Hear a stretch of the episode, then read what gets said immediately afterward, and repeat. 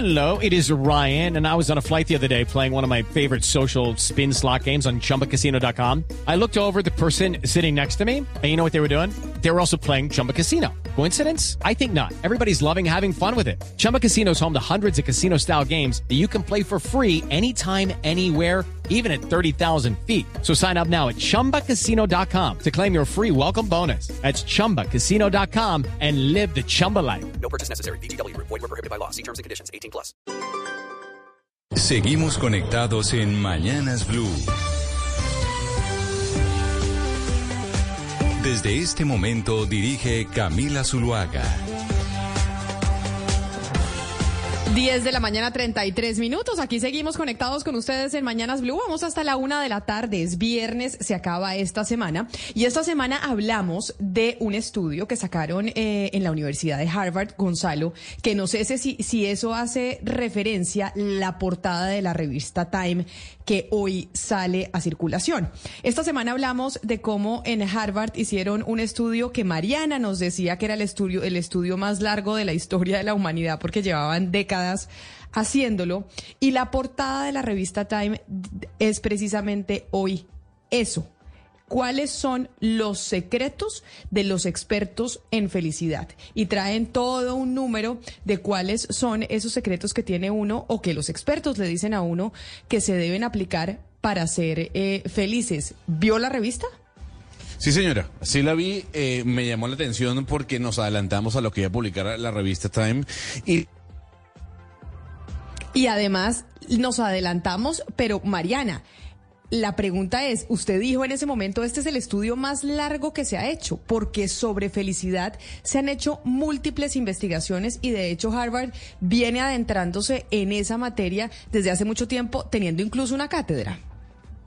Claro, exactamente. Y pues por eso Harvard es que más o menos tiene la autoridad en este momento, por lo menos en tratar de entender qué es lo que de verdad nos hace felices. Eh, ellos empezaron este estudio en el año 38, si no estoy mal, eh, o en los 30, voy a decir los 30, eh, pero lo que hacen es preguntarle periódicamente a los participantes de este estudio, eh, pues, qué es lo que ellos sienten que les hace feliz. Si es el dinero, si es la salud, si es los viajes, no sé, definitivamente. Y periódicamente les hacen estas preguntas y pues ellos van respondiendo y a partir de ahí es que ellos se dan cuenta, los, los que hicieron este estudio, que son las relaciones eh, humanas eh, entre amigos y entre personas en general lo que de verdad nos llena y nos puede hacer muy felices. Pues esta semana la revista Time habla precisamente de los secretos de los expertos para ser eh, felices. Un tema que, bueno, ha eh, pues llamado la atención de los eh, investigadores. Y claro, ¿por qué no? Siempre estamos buscando eh, ser felices, pero los viernes, Mariana, es día en donde salen las revistas. Y sabe que la estuve pensando porque vi eh, la revista The Economist de este fin de semana, que ya sabe usted que se publica los viernes, igual que, que la revista Time, igual Los- que... Le hago una corrección. Se publica los Dígame. jueves a las 11 de la mañana, hora local del Reino Unido. Lo que pasa es que la edición impresa, se- eh, la edición digital se demora un poquito en subir. Entonces nosotros, pues que vivimos al otro lado del Atlántico, la vemos son los viernes cuando nos levantamos. Ah, no diga, yo siempre he visto las revistas los viernes, es decir, la impresa de Economist que la veo los viernes, veo la revista Time, veo las, o sea, es decir, el viernes para el fin de semana es que empezamos con, eh, con la publicación de revistas internacionales. Pero bueno, ahí en esa revista hay un artículo en donde eh, la pensé, ¿sabe? Porque estábamos hablando ayer de la cultura woke o la cultura woke, o yo no sé cómo le vamos a decir en español, pero digamos que la cultura woke. Y hay un artículo en cómo eh, mencionan cómo los jóvenes, no sé si usted entra dentro de esa categoría, yo creería que sí, pero que los jóvenes y los consumidores jóvenes son woke, están quebrados y son complicados. Entonces, Sí, los consumidores sí, es- jóvenes son woke, están quebrados y son complicados. Y las firmas de moda, como, las, como Nike, Adidas, etcétera, etcétera, saben que eso es así. ¿Vio el artículo o no sé si lo ha visto? Sabe que sí lo vi. Eh, y me pareció muy interesante porque también, pues lo que usted dice, que digamos co- son unos patrones de consumir muy distintos los de los jóvenes eh, hoy en día, pero pues eh, me pareció más interesante porque digamos que tienden más a gastar. Lo que entendí es que las generaciones pues mayores, por encima de 40 por lo menos, los que nos, ya los de millennials para abajo, digamos que son los que consideran estos nuevos eh, consumidores, entre comillas, jóvenes. Y de millennials o de, no sé cuál es la generación antes de millennials, se me olvida. Bueno, eh, Y, X, no sé. Pero la generación antes de millennials es la que ahorraba más.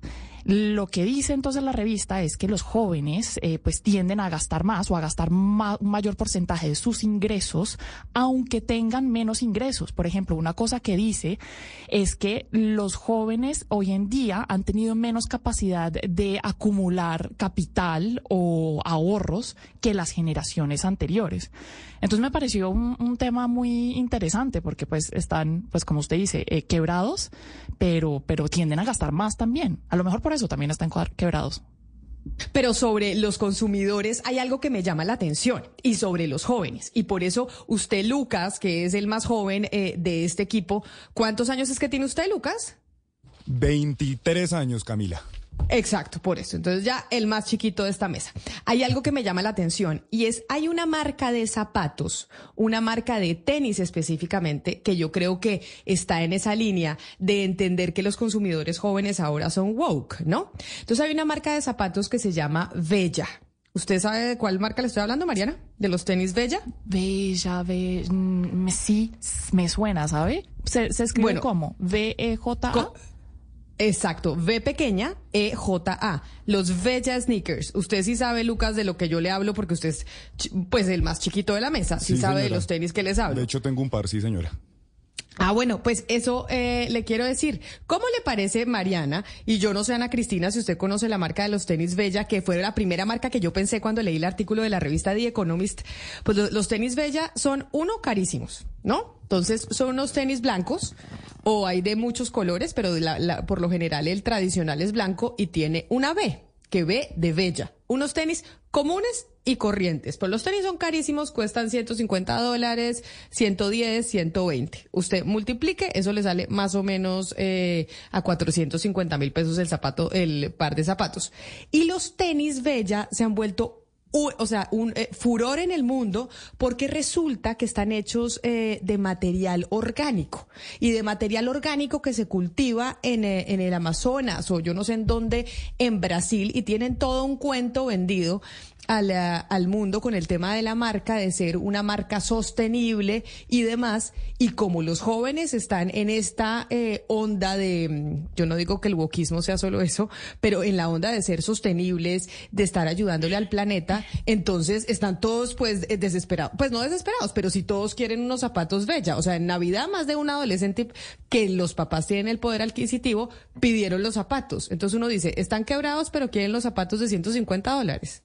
Sí, pero Camila, es que también eh, cuando usted pone a cualquier producto, es decir, a cualquier producto, si usted le pone la palabra orgánico, o sea, Camila orgánica, en el momento que Camila es orgánica, triplica su valor y la gente no verifica qué tan orgánico o qué tan sostenible es el producto, sino que son- solamente por esa eh, e- ese pequeño apellido de ponerle a cualquier producto ya le sube el, y estamos hablando desde los tenis eh, Bella que sí efectivamente es, eh, sé cuáles son, nunca los he comprado ni ni pues ni a mis hijos les ha interesado, pero siempre ese apellido desde esos tenis hasta una lechuga, usted le pone el apellido orgánico o sostenible y ya triplica el precio sin que la gente verifique qué hay detrás de ese de ese apellido. Camila, pero yo creo que los, eh, los millennials no están quebrados porque compren tenis orgánicos. Bueno, no solamente por eso, sino porque viajan mucho por todo el mundo y no tienen un trabajo estable. Entonces no generan ingresos permanentemente. No, pero, lo que yo... por eso. No, pero lo que yo le decía no- es como el tipo de consumidor a propósito de ese artículo de cómo los jóvenes hoy, los consumidores jóvenes son, están quebrados, Mariana, son woke Sí. y son complicados. Entonces, los Oiga, jóvenes, Camila, y que eso ¿y qué- saben las marcas. Y a mí, a mí se me vino bella a la cabeza y dije, bueno, si yo fuera una productora de zapatos, eh, pues hay que seguir lo que hace esta marca de zapatos, que me dice un oyente que nos escribe al 301-7644108, que esos son como los mismos Vans. Sí, Lucas, los Bellas son Sí, como los Vans parecidos. más o menos. Pues Camila, la verdad me acabo de enterar el tema orgánico. Yo una vez estaba Pero- en, pero- en Estados Unidos y me parecieron bonitos y la verdad por eso lo compré. Pero bueno, creo que Pero- además hice un buen gesto con el medio No, mire, le voy a decir, Bella, son transparentes, orgánicos y de comercio justo. O sea, es la- toda la historia de los Bella y eso es lo que los hace, uno, pues tan populares, pero dos, tan caros también. Pero, Camila, Pero, deme- deme- oiga, Camila. Deme un segundo, Mariana, porque yo quería salir en defensa un momento de... Yo no soy joven, joven, pero sí de los jóvenes por, del latigazo que acaba de sal- soltar Hugo Mario. Un poco injusto me parece. No es porque viajen o porque sean rebeldes y no tengan trabajos estables. Es en gran parte por el precio inmobiliario de las casas, de los arriendos. Cuando, cuando su merced Hugo Mario era joven, eh, lo que usted se gastaba No, de, sal- de salario... No, pero joven, joven, digo bien joven. Cuando lo que usted se gastaba de salario, de salario para, para casa o arriendo era muy Sí. poco res- respecto a lo que los jóvenes hoy tienen que gastar. El, el precio de las casas se ha triplicado muchísimo más respecto a lo que los Pero jóvenes los ingresan. no compran casa, Sebastián. No, el- el pro- el- digamos, los, lo- lo- los Es precios de las costoso casas hoy en día respecto casa. al ingreso No medio de la gente. casa. Claro que sí. de Hugo. Por claro eso, que sí. Por eso es que hay protestas en, en Londres, en Berlín, en Madrid todo el tiempo de los jóvenes porque, porque los arriendos los, los, los matan. Es, es- es- Y es- eso se debe, Sebastián, también hay que, a que hay escasez de viviendas en todo el mundo. Es decir, cada vez se permite menos la construcción de nuevos eh, hogares en ciudades como Londres, en ciudades como Nueva York. Y eso, esa escasez es lo que empuja a los precios a que sean tan altos. Eh, además, otra cosa que también ha empobrecido o le ha quitado la oportunidad a los jóvenes de ser igual de ricos a sus generaciones, sus padres o las generaciones anteriores, es, por ejemplo, el mercado de las bolsas. El mercado de la bolsa hoy en día, pues, no se, no se valoriza tanto al ritmo como se valorizó para, por ejemplo, la gente que tenía su platica o que tenía fondos de pensiones en, en que, por ejemplo, los baby boomers, ¿cómo se dice baby boomers? Eh, que son ¿qué? Eh, los de los, no sé, 60, 50, no sé. los, de, los baby boomers son los de después de la Segunda Guerra Mundial. Es decir, Exacto, los baby sí, boomers son los de... Pero, los pero nacen nacieron 60, 70, después. o sea, los últimos nacen a los Exacto. 70, son los, son los que tienen hijos en los 60 y pues, principios de los 70, esos son los boomers. Ellos, ellos son los grandes eh, ganadores, digamos, de cómo se comportó el mercado de la bolsa, en específico la bolsa de Nueva York, porque pues todas esas acciones y todos los productos financieros que usted adquiere en esa bolsa, pues se valorizaron tremendamente. Pero venga, Camila, adivine, usted, usted si se le viene una figura woke en este momento que ha salido como con unas cosas como muy eh, controversiales, atacando una tradición muy importante. A mí la figura woke país. más importante de este Es momento, Alexandra la pareja Ocasio. woke, mm, yo diría que sí. hoy Meghan Markle es la que está liderando ¿Y el tema del... O sea, Meghan Markle y Harry están cogiendo las banderas del wokismo y así lo entendieron y en eso andan. Ella con su podcast, ella hablando de la raza, del género, de- eh, o sea, ellos se adueñaron, creo yo, pero es mi percepción. Si yo pienso en el wokismo, pienso en Meghan. Pero ¿sabe por qué se la menciono? ¿O por qué le pregunto ¿Por ella? Adivine por qué. Adivine qué se pone en sus pies. Los Bella. Exactamente. Mire, le voy a decir, me estaban diciendo, hay unos oyentes que, a ver, lo- para que sepa, Lucas. Los Bella, eh, Bella es un proyecto que está desde el 2015 y que ha venido creando eh, zapatos de diferentes eh, formas, mezclando proyectos sociales, justicia económica y materiales ecológicos. Usa eh, eh, material, usa algodón orgánico de Brasil y Perú. Además, eh, utiliza, eh, trabaja con las eh, comunidades. Bueno, esto hablan toda, eso es todo lo que le venden a uno desde los Bella, dice que usan plástico reciclado, etcétera, etcétera. Y eso es lo que le está diciendo más o menos el artículo de la revista The Economist a las marcas, que es lo que tiene que hacer. O sea, hoy en día los jóvenes consumidores son woke y quieren tener un mensaje detrás de la marca. Entonces, por eso usted ve todas estas marcas como la de estos tenis que yo no sé, es la revolución, son como los tenis de moda y todos los niñitos eh, los quieren eh, tener y yo no sé si es porque todos quieren tener la B o porque tiene el cuento del, proyecto orgánico detrás. Mira, también, porque es que todos los alimentos, todos los productos hoy en día manejan esa, ese mismo discurso. Digamos que los, los, los creativos y los, y, los, y los encargados de mercado de las empresas se han propuesto eh, plantearle al consumidor que, que el producto es, primero, saludable y segundo, amigable con el medio ambiente. Y si no está en esas categorías, pues seguramente no va a ser aceptado por el consumidor joven. Pero sabe que lo del medio ambiente sí es cierto que es una preocupación. Los jóvenes, y usted Ana Cristina lo mencionaba de los niños, cómo las nuevas generaciones son cada vez más conscientes del, del problema medioambiental que enfrentamos. Y eso es, es una realidad. Y de hecho, pues toda la mañana hemos escuchado a nuestros compañeros discutir sobre las declaraciones de la ministra Irene Vélez en eh, Davos, Suiza, sobre ya no querer eh, hacer más exploración eh, y explotación eh, de gas y carbón y de hidrocarburos dentro de siete años y porque queremos trabajar por el medio ambiente, etcétera, etcétera, una discusión que escuchamos más temprano. Pero cuando uno habla y empieza a pensar de esa preocupación que tiene el planeta sobre los asuntos del medio ambiente, yo me quedé pensando en usted y en la gente de Medellín. Oiga, lo que está pasando en Medellín y las imágenes son aterradoras. Y cuando uno dice, oiga, ¿esto de verdad es por cuenta del cambio climático o es por cuenta de qué?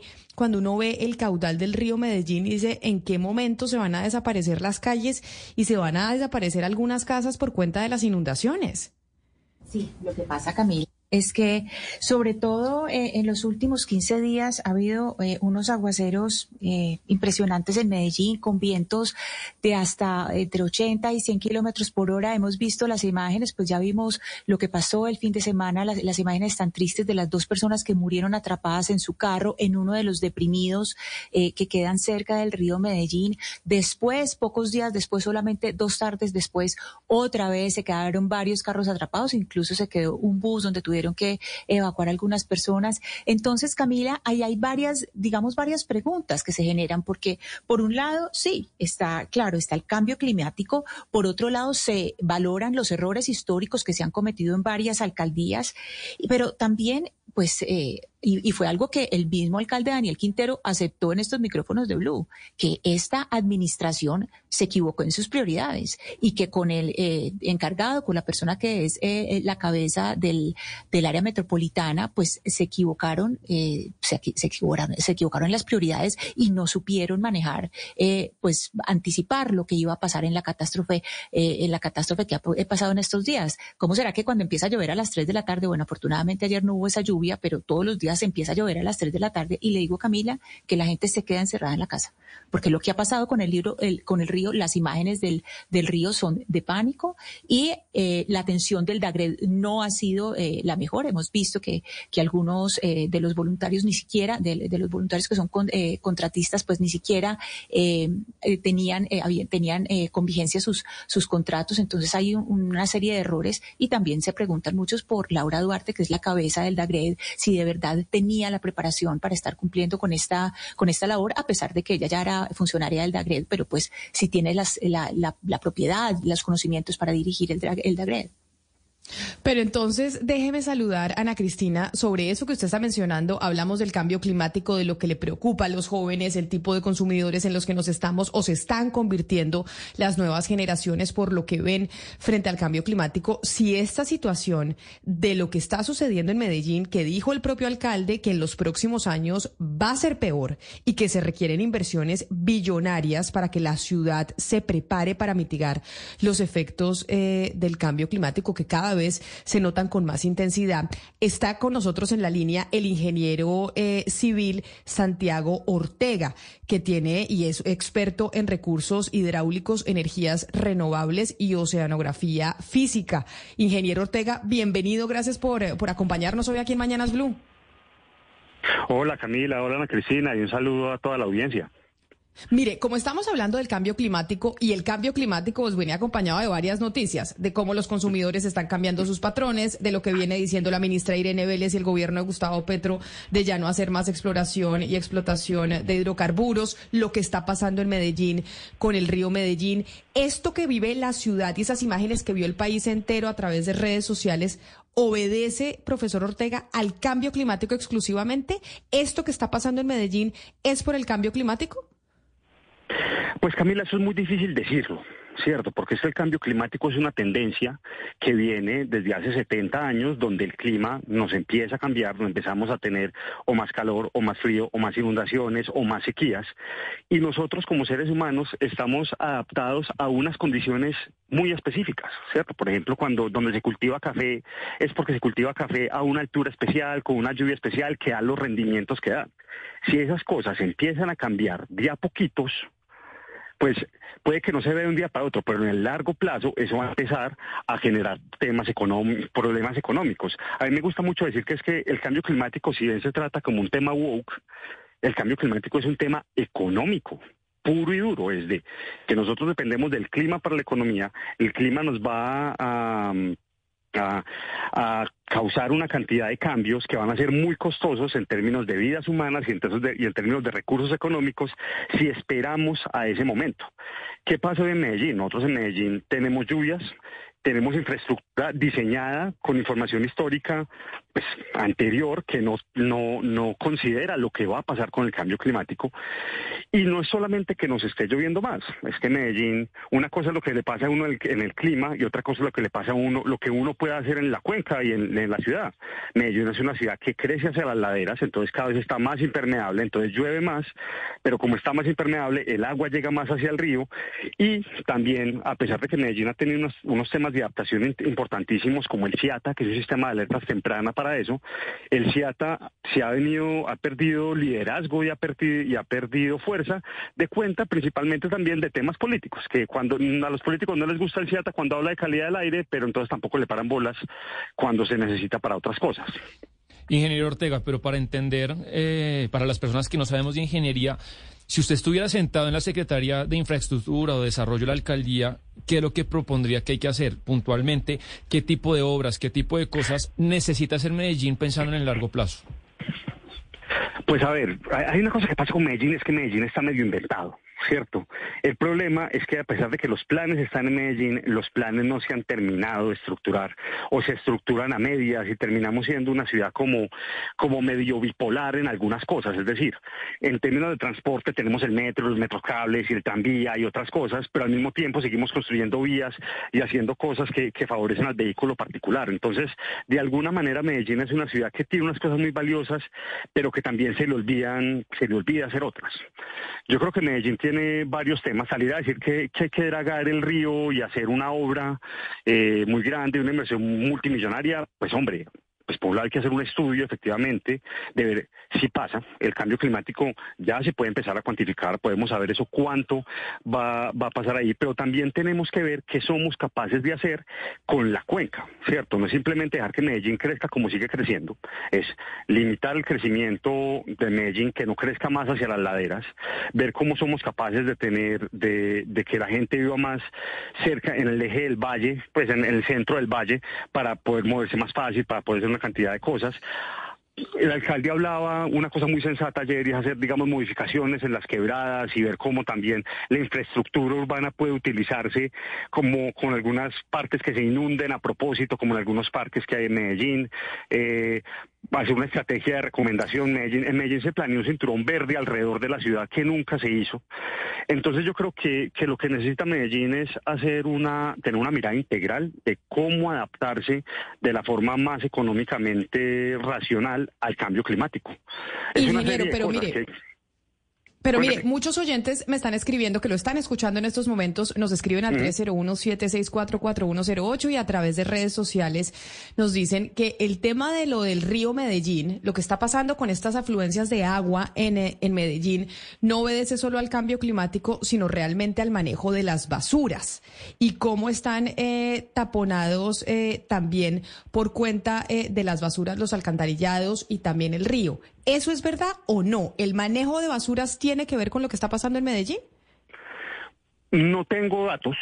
Me imagino que algo tiene que ver para algunas quebradas específicas, ¿cierto? En algunas quebradas también en Medellín a veces tiran colchones y eso hace que se generen inundaciones y claro, muchas veces las, basuras a veces eh, lo que hacen es que terminan colapsando un poco unas quebradas, entonces represan un poquito y todo sale y todo sale de para abajo. Las basuras pueden tener algunos algunas algunos casos y algunos efectos puntuales en algunas partes, así como algunos alcantarillados y demás, pero eso no implica que el cambio climático no sea una cosa real, no sea una cosa que se haya medido y no sea una cosa donde estemos esperando que efectivamente vaya a haber mucha más precipitación en Medellín, porque es que los datos históricos ya lo vienen mostrando. ¿Cierto? Y, los, y las modelaciones climáticas de gente que se pasa la vida estudiando ese tipo de cosas a nivel global y también bajado de escala a nivel Colombia, a nivel Medellín, muestran que efectivamente va a llover mucho más. Entonces, claro que hay que tener las, las quebradas eh, cuidadas, claro que hay que hacer una actualización del, del, del drenaje urbano y de las alcantarillas y ver cómo está todo, pero tenemos que tener en cuenta y no, no nos sirve como sociedad creer que es que esto no es el cambio climático, no, es que es que es, es que está ahí, es que está medido y se puede hacer gestión del riesgo para efectivamente hacerle frente. Solo que no, no se va a solucionar únicamente limpiando quebradas. Esto Mire, Camila, soluciones hay- más duras. Hay algo, hay algo eh, muy interesante que usted dice, profesor eh, Ortega. Camila, recuerde que esta semana hablamos de Cortejer, del letero de Cortejer. Hubo una época, en los 70, cuando yo estaba chiquita, de todo Medellín se veía el letrero de Cortejer. El, el- ese letrero desapareció, pero no porque lo quitaran, sino porque las casas se lo comieron. O sea, las laderas empezó esa, esa urbanización hacia arriba de las laderas y lo tapó completamente, lo desapareció. O sea, eh, las laderas empezaron a comer todo lo que era la montaña y en ese sentido de todo lo que usted nos ha contado, profesor, eh, profesor Ortega, pues eh, el alcalde Quintero decía que había que reconsiderar incluso toda esa canalización del río y, y en ese sentido, pues ha habido, digamos, el Instituto Mi Río. Uno se pregunta qué pasó por- con el Instituto Mi Río, que era encargado de, del río Medellín y de las cuencas, eh, qué tanto hay de responsabilidad aquí del eh, de EPM con manejo de alcantarillados, eh, cuáles serían las acciones o las instituciones que deberían tener una atención prioritaria o una mirada prioritaria sobre este problema del río Medellín. Pues Ana, la, la, la institución que tiene una mirada prioritaria y que tiene el, eje del río como parte de su accionar es el área metropolitana del Valle Aburrá que es la autoridad ambiental de todo el valle. El Instituto Me Río se le, le pasaron algunas funciones, el área cuando se volvió eh, eh, autoridad ambiental empezó con todo este tema de, planeación, no solo del río, sino también planeación metropolitana. Es la misma área metropolitana la que ha dicho, venga, concentremos el crecimiento en el eje del río, venga, eh, cuidemos el río, cuidemos, las quebradas dependen de Medellín, eso digamos ahí termina viendo es un cruce de cables, pero, pero creo que se puede, digamos, articular muy bien. Lo que terminó pasando con mi río es que mi río ti- tiene una cosa que el área metropolitana no ha podido lograr, y es que mi río eh, generaba un tema emocional en la gente y un tema de pertenencia a la gente. A mí no me queda duda que el área metropolitana hoy en día tiene las capacidades técnicas para manejar el río de la mejor manera, pero sin mi río es como si el río no existiera para los paisas. Entonces también se requiere una nueva estrategia comunicacional, una nueva estrategia de, acercar a la gente a sus quebradas, a sus ríos, de que todos estén, digamos, parte del... en- entiendan en qué territorio viven, entiendan qué efectos tienen las quebradas y los ríos y se puedan apersonal de él, porque también hay unos temas comunitarios importantes que hay que mirar acá, ¿cierto? Cuando la gente está pendiente de eso, pues termina tomando decisiones, ya sea electorales o ya sea comerciales, ya sea del día a día, frente al río, incluso opiniones públicas. Entonces, lastimosamente el área metropolitana ha perdido muchísimo liderazgo estos últimos años. Yo creo que, que con el tema del, del CIATA, que era el, como esa, en Medellín tenemos una cosa que llama el CIATA que es un sistema de alertas temprana que dice qué se va a inundar, cuándo se va a inundar, cómo se va a inundar. Hace unos años, en una pelea del CIATA con el área y con la alcaldía, el CIATA cerró sus redes de comunicación. Pues el CIATA hacía unas acciones de comunicar qué pasaba con el aire, con el clima, con las cosas, pero por unas peleas sobre calidad del aire, el CIATA dejó de comunicar. Entonces, estamos teniendo un centro de investigación de primer nivel en Medellín que no estamos aprovechando del todo, ¿cierto? Porque es que, claro, no, no nos conviene que hable de calidad del aire cuando las cosas no están funcionando como la alcaldía quisiera que funcionaran, pero sí quiere decir que si lo callamos, no va a hablar sobre quebradas, sobre ríos, sobre inundaciones, sobre crecientes, sobre deslizamientos, que es para lo que realmente está creado el CIATA. Hmm. Ingeniero, el otro día leía un artículo eh, y exponía una teoría basada en las experiencias de Japón y la India y era un poco crítico eh, de las, de, de, digamos, eh, las paredes o las tierras aledañas a los ríos, pues de cubrirlas en concreto, así como pasa eh, con el río eh, Medellín.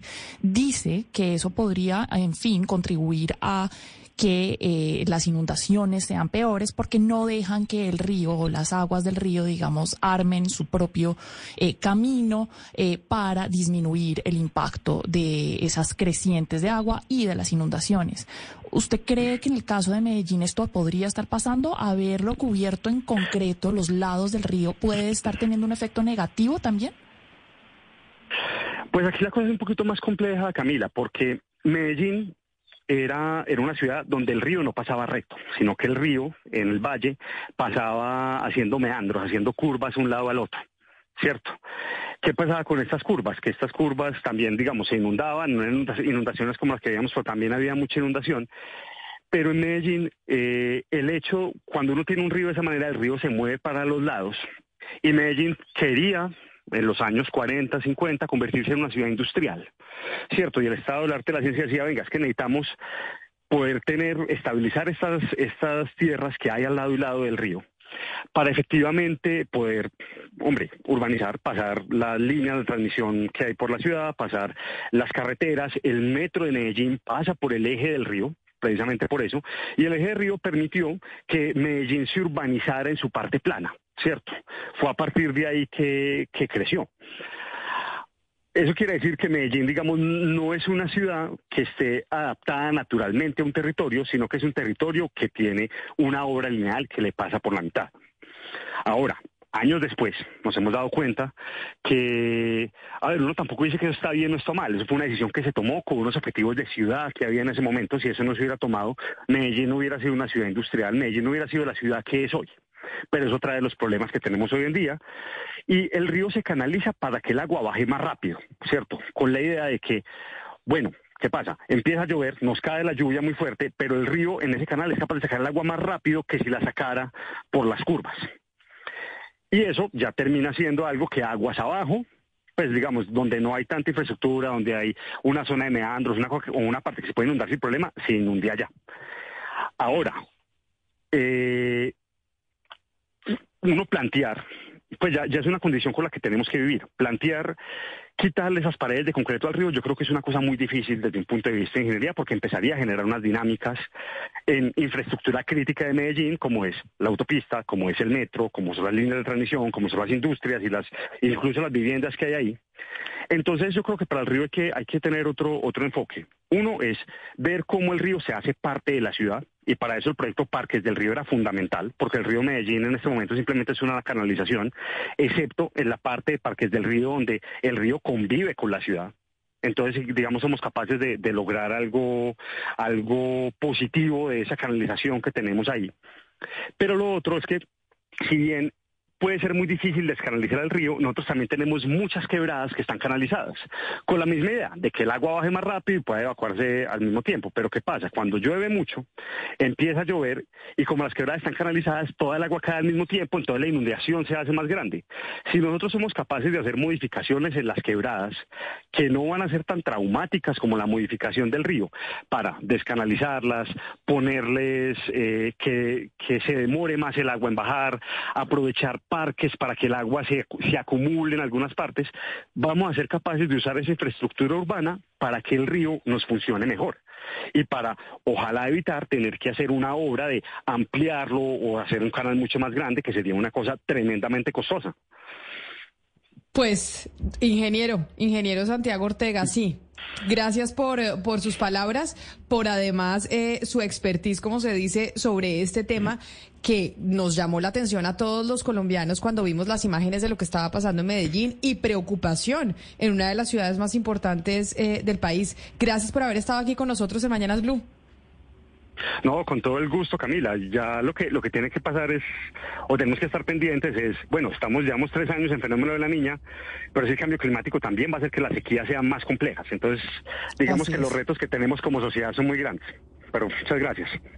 Un saludo especial. Los retos que tenemos como sociedad, como ciudadanos, de, de cómo vamos a enfrentar esta calamidad de tres años del fenómeno de la niña Mariana. Y si es cierto, la sequía cuando se venga también es más dura, como dice el, el ingeniero.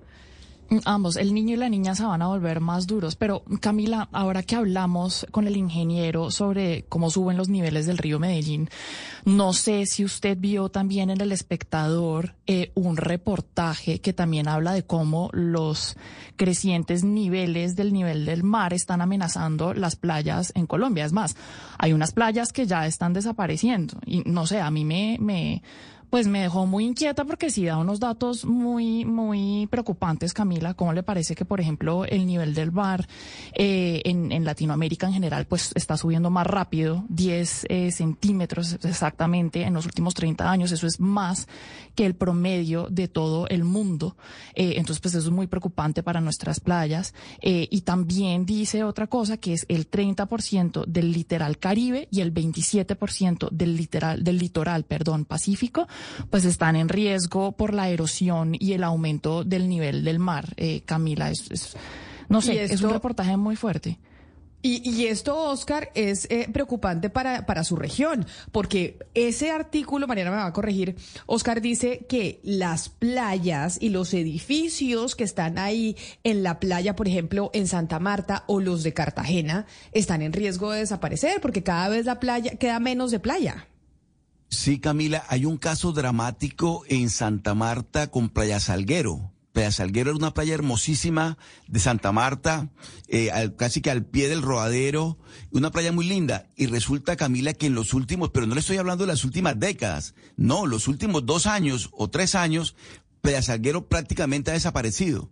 Es decir, está en el nivel de la erosión y del daño que se ha causado ambientalmente, que, y, y, además de decisiones que ha tomado la misma comunidad, Camila, porque entiendo que en una de esas construyeron un espolón y ese espolón lo que hizo fue que, por evitar la, agresividad del mar, terminó afectando eh, Salguero. Pero a lo largo de la región Caribe, la erosión costera es dramática. Hubo un proyecto de ley en Bogotá que se presentó, eh, yo no sé qué ocurrió con ese proyecto de ley, que específicamente, Camila, se ocupaba de ver cómo lográbamos salvar las costas, las playas de la región Caribe, pero igual pasa con el Pacífico. De tal manera que sí. esa situación que, que está, del que, de la que habla Mariana sobre el informe del espectador en la, en la región Caribe es dramática sin duda. No, y la región y, y el, el, reportaje pues pone tres ejemplos de playas que ya están desapareciendo. Playa Salguero, como bien lo dice eh, Oscar, pero también está Isla Tesoro, que ha perdido, pues es una isla muy importante, hace parte del parque natural que eh, abarca o acobija las islas del Rosario y las islas de San Bernardo del Viento. Y pues esta isla, que es muy rica porque tiene un ecosistema muy único, ahí van, por ejemplo, las tortugas a poner sus eh, huevos. Eh, a anidar, pues esa ya desapareció en un 50%. Y lo que pasa es que pues estas islas, digamos que protegen eh, ciudades como Cartagena o, ya eh, áreas costeras y a medida que ellas van eh, desapareciendo, pues adivine qué, que sigue después Cartagena. O sea, es decir, Cartagena ya se encuentra súper en peligro para el 2060. Por ejemplo, podría tener bajo el agua las playas de La Boquilla, Boca Grande y Castillo Grande. Y también perdería, buena parte de su carrera primera, Camila. Hay algo muy bonito, Mariana, en esta conversación y algo que, que, por lo menos da esperanza, aunque asusta mucho el tema del cambio climático, y es que lo que estamos conversando en este momento, el mar, el río Medellín, el agua lluvia, el agua es la que está poniendo cuál es el tema esencial. O sea, qué bonito que en una ciudad sea el mismo río el que diga, mírenme, he atravesado la ciudad siempre y ustedes son alrededor de la ciudad sin mirarme. Lo mismo el mar está ahí y es precioso y en este momento van a ser los que van a poner los temas de eh, las próximas elecciones de alcaldes y gobernadores, porque el cambio climático tiene que ser el tema central. Por ejemplo, yo no sé si ha ocurrido, pues Oscar me dirá si ya es tema central eh, en el Caribe, pero ya en Medellín todos los que son precandidatos ya saltaron. Yo voy a proponer tal cosa, yo voy a proponer tal cosa. Ahora lo que tienen que hacer esos pre precandidatos es pulir esas It's time for today's Lucky Land horoscope with Victoria Cash.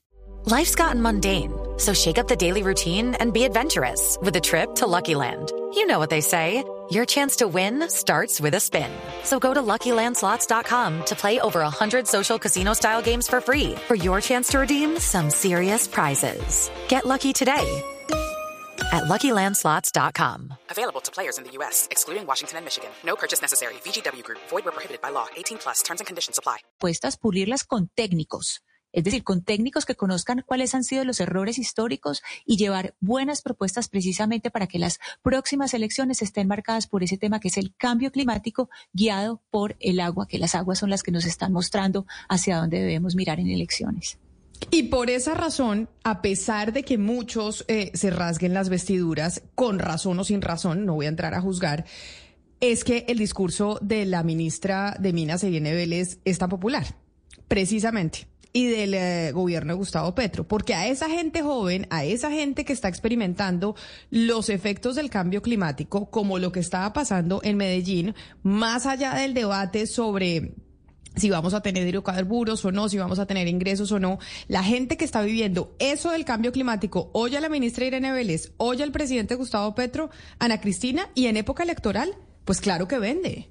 Claro que están eh, dispuestos a apoyar el discurso.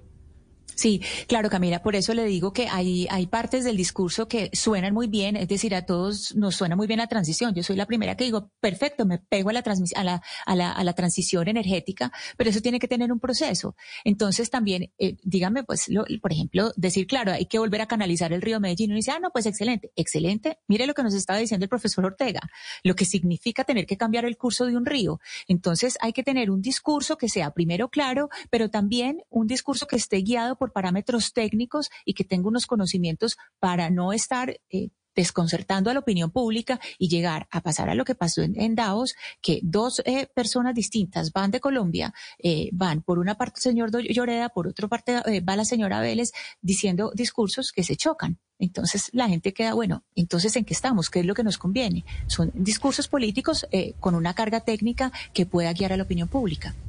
Pero Camila, usted menciona algo que también Sebastián ha debatido en diferentes ocasiones en el programa, que es el aporte de Colombia al cambio climático, ¿no? O sea, es que el aporte de Colombia a esos gases de efecto invernadero y a la contaminación global es mínima mínima, o sea, es casi que imperceptible, porque Colombia tendría que cambiar toda su política económica en base a una inversión, entre comillas, cuando no aporta nada a esa contaminación, a diferencia de lo que puede generar China o Estados Unidos. Es un gran debate también, ¿no? Porque podemos hablar de cambio climático, podemos hablar de nuevas posiciones y nuevas ideas que calan en la, en la juventud, no creo que sean toda la juventud, pero también hay que decir cuánto aporta Colombia a ese efecto invernadero o a esa contaminación global. Y sabe que, Camila, a mí me parece muy peligroso que esto se convierta en una bandera política, aunque es inevitable que así sea, porque cuando se convierte en bandera política, las pasiones le desplazan algo que es muy necesario, que es el raciocinio. Por supuesto que todos estamos del lado de cuidar el medio ambiente, todos queremos que nuestros hijos y nietos eh, pues tengan playas donde bañarse y árboles y eso, eso me parece que eso es indiscutible. Pero cuando la cosa se pone con, con en las orillas políticas, la gente en vez de hacer lo que toca, que es estudiar, informarse bien, entender que este es un tema difícil, que hay que tomar decisiones que no son necesariamente las ideales, pero que eh, se requieren, eh, todo se dibuja por cuenta de soy petrista o soy del otro lado y no, no le ponen la suficiente razón a, a lo que hay que ponerle razón. Pues el cambio climático. El cambio climático es una de las noticias de esta semana, sin, sin lugar a dudas, y de los últimos tiempos, pero esta semana sobre todo por lo que estaba pasando en el Foro Económico de Davos, por lo que pasó en eh, Medellín, con el río Medellín, por lo que mencionaba Mariana de ese importante trabajo que hizo el periódico El Espectador sobre las playas.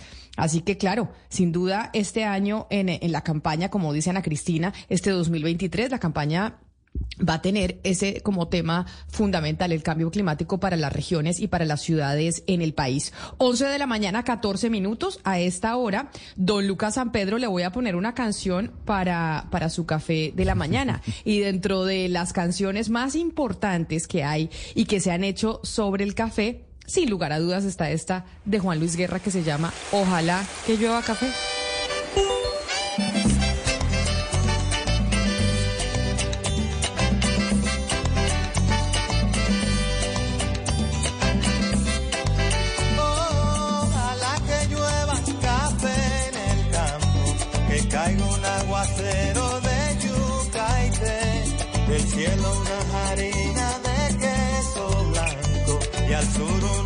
montaña.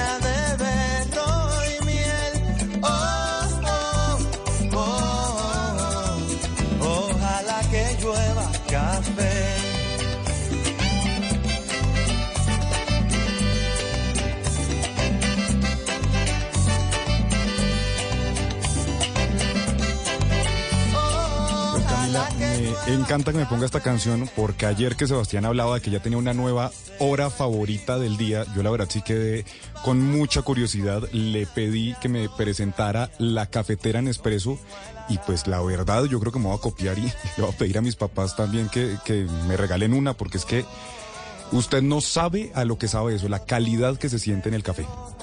Ah, o sea, usted también se va a tomar un café.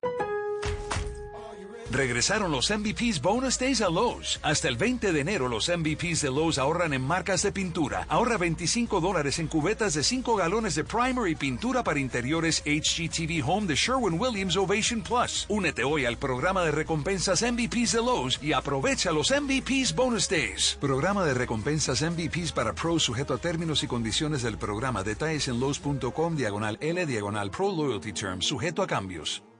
Esta hora y cuál se va a tomar. O mejor dicho, ¿qué horas son? Son las 11 de la mañana, 16 minutos. Ahora, los millennials, eh, si vio Hugo Mario, los millennials, yo no sé. Lucas, ¿usted es millennial o usted qué es? ¿Qué generación es usted? Yo creí que era millennial, pero creo que lo que le sigue a los son los centennials. Creo que yo soy centennial. Los centennials. Creo que Exacto. yo soy Entonces, centennial. Entonces, eh, Hugo Mario, los centennials usan Bella, los tenis, acuérdese, que son eh, orgánicos, pero además también los centennials eh, toman café, pero toman café de Nespresso.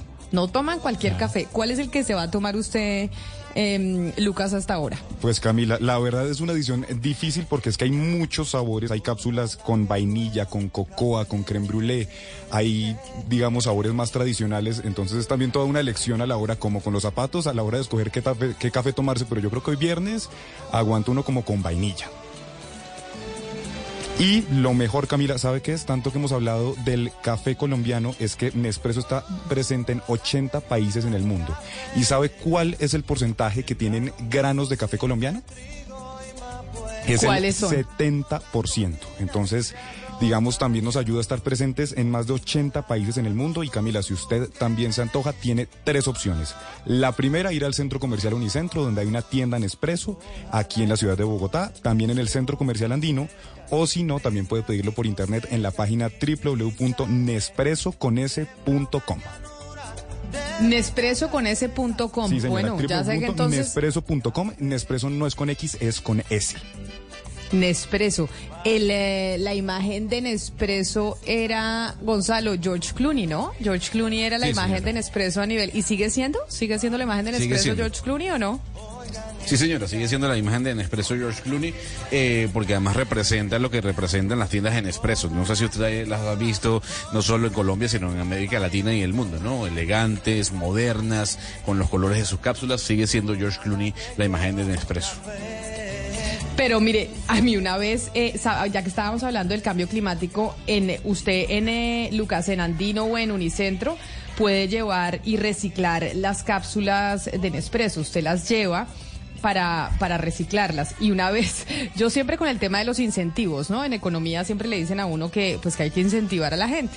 Entonces, eh, yo llegué a Nespresso, a la tienda del centro comercial andino, y le pregunté, Gonzalo, a la, a la señorita, óigame, ¿y si yo le traigo las cápsulas recicladas, qué me dan a cambio? Que uno esperaría, no, pues me dan, eh, no sé, unas cápsulas nuevas o me dan algo, alguna cosa de regalo por traer las cápsulas de regalo, de, para reciclarlas. ¿Sabe qué me respondió la señorita? ¿Qué le dijeron? La señorita me respondió, señora, lo que le vamos a dar a cambio es un mejor planeta. Y yo Wow. me quedé, ro- sí, y me pareció buena respuesta porque dije, ¿y a eso Buena qué respuesta. respondo? Porque yo iba a decir, no, pues quiero que me den más cápsulas, quiero que me den algo por yo eh, ponerme a reciclar las cápsulas. Y me dijo, no, lo que usted va a recibir a cambio es un mejor planeta. Y eso me pareció que fue una respuesta Gran magistral. respuesta. Gran, Gran respuesta. Gran Sí, señor. Y sobre todo hoy que estamos hablando del, del tema del cambio climático. Son las 11 de la mañana, 19 minutos. Acá estamos oyendo a Juan Luis Guerra con esa canción de Ojalá que llueva café.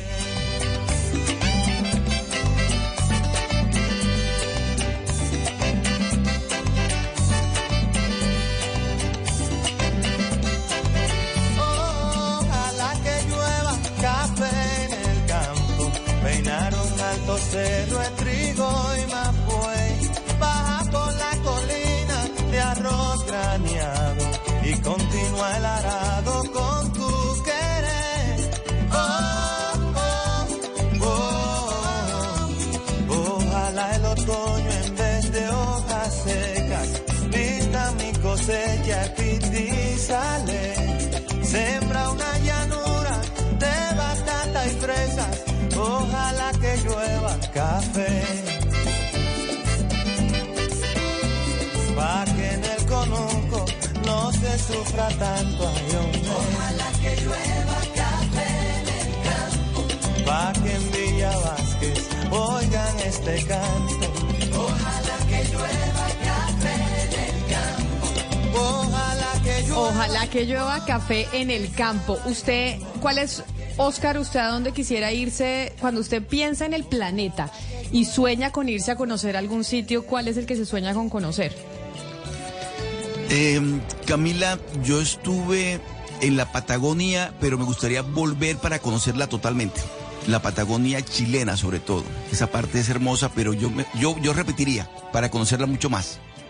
Ay, bueno, me parece, me parece gran respuesta. Es que, ¿cómo le parece que un santanderiano, y qué bueno irnos para las regiones, un santanderiano está por iniciar una expedición a la Antártida para escuchar los sonidos del universo? Él es un profesor que comanda un grupo para crear la primera agencia espacial colombiana. Yo no sabía que estábamos nosotros trabajando en crear nuestra primera agencia espacial. Usted que le encanta todo lo del espacio, Gonzalo, ¿cuántos países tienen agencias espaciales? Sabemos, pues uno, Uy. obviamente la NASA es la más conocida, sabemos que los rusos tienen la agencia espacial, sabemos que los, ¿Los franceses, los chinos, por supuesto. Pero eh, en América Latina, eh, ¿sabemos qué países tienen agencias Oiga. espaciales? Ahí sí me corcha, Camila. Ahí sí me corcha. Voy a buscar la información porque no tengo ni la menor idea. Pues el profesor Julián Rodríguez es doctor en astrofísica y director del semillero aeroespacial de la UIS y está con nosotros para hablar de esa expedición a la Antártida. Profesor Rodríguez, bienvenido, gracias por estar con nosotros aquí en Mañanas Blue. Camila, muy buenos días a ti y a todas las personas que nos escuchan y pues contento de estar acá aquí con ustedes compartiendo esta inicio de esta aventura. ¿Cuándo se van para la Antártida ustedes? Bueno, el- el la novena expedición colombiana a la Antártida parte eh, este domingo en el vuelo oficial de la Fuerza Aérea con el avión Hércules. Iremos una veintena de, de investigadores y otros tantos de personal de la Fuerza Aérea de apoyo. Y bueno, pues cada, cada equipo investigador tiene un proyecto diferente. El nuestro pues es un proyecto que estamos liderando desde la Universidad Industrial de Santander en el área de radioastronomía. Y esto de que se van, ya es la novena expedición, yo le confieso desde toda mi ignorancia, profesor Rodríguez, no sabía que ya habíamos hecho otras ocho expediciones a la Antártida desde Colombia.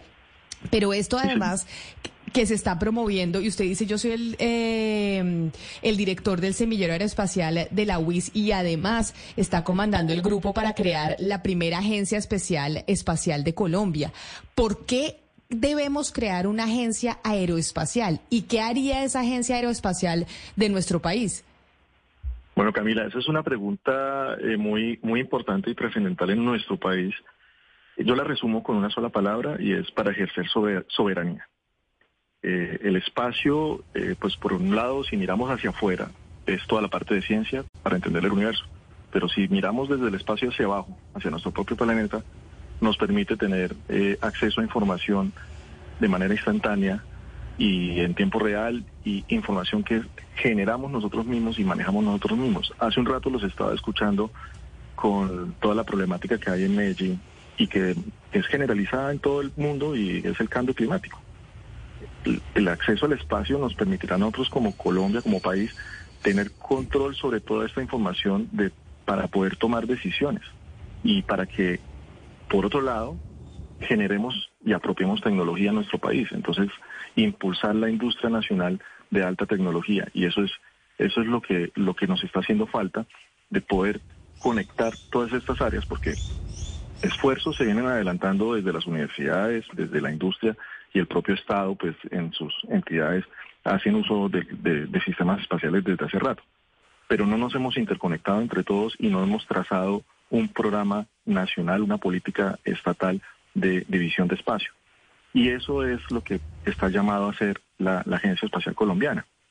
Eh, en nuestro país, la Comisión Colombiana del Espacio es el, ente que está encargado de, de los asuntos espaciales Yo no lo, lo lidero, aclaro esa parte. Yo soy ahora es el representante de la Academia de Colombia en la Comisión Colombiana del Espacio. Llevo la vocería de mis colegas científicos y pues lo que estamos impulsando desde ahí es que nuestro país cuente con una agencia espacial que permita abordar todas estas temáticas científicas, que nuestros científicos y científicas vayan a la Antártida, que vayan al, a otras agencias espaciales, que traigamos conocimiento, que construyamos satélites en nuestro país, que procesemos los datos y saquemos conclusiones para entregarle a todos los tomadores de decisiones en nuestro país las decisiones más acertadas para, para el beneficio de todo el país. Entonces, es una... Eh, Ingeniero, permítame interrumpirlo para preguntarle por cuál es el estatus de Colombia respecto a esa soberanía eh, espacial que se está buscando, porque en el año 2015, si mal no recuerdo,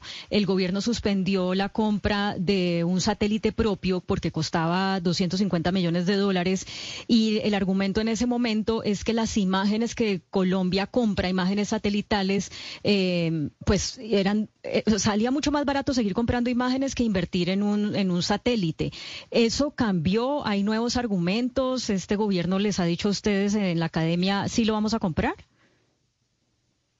Bueno, esa, esa es una, una visión bastante sesgada y, poco cerrada de, lo que es el espacio.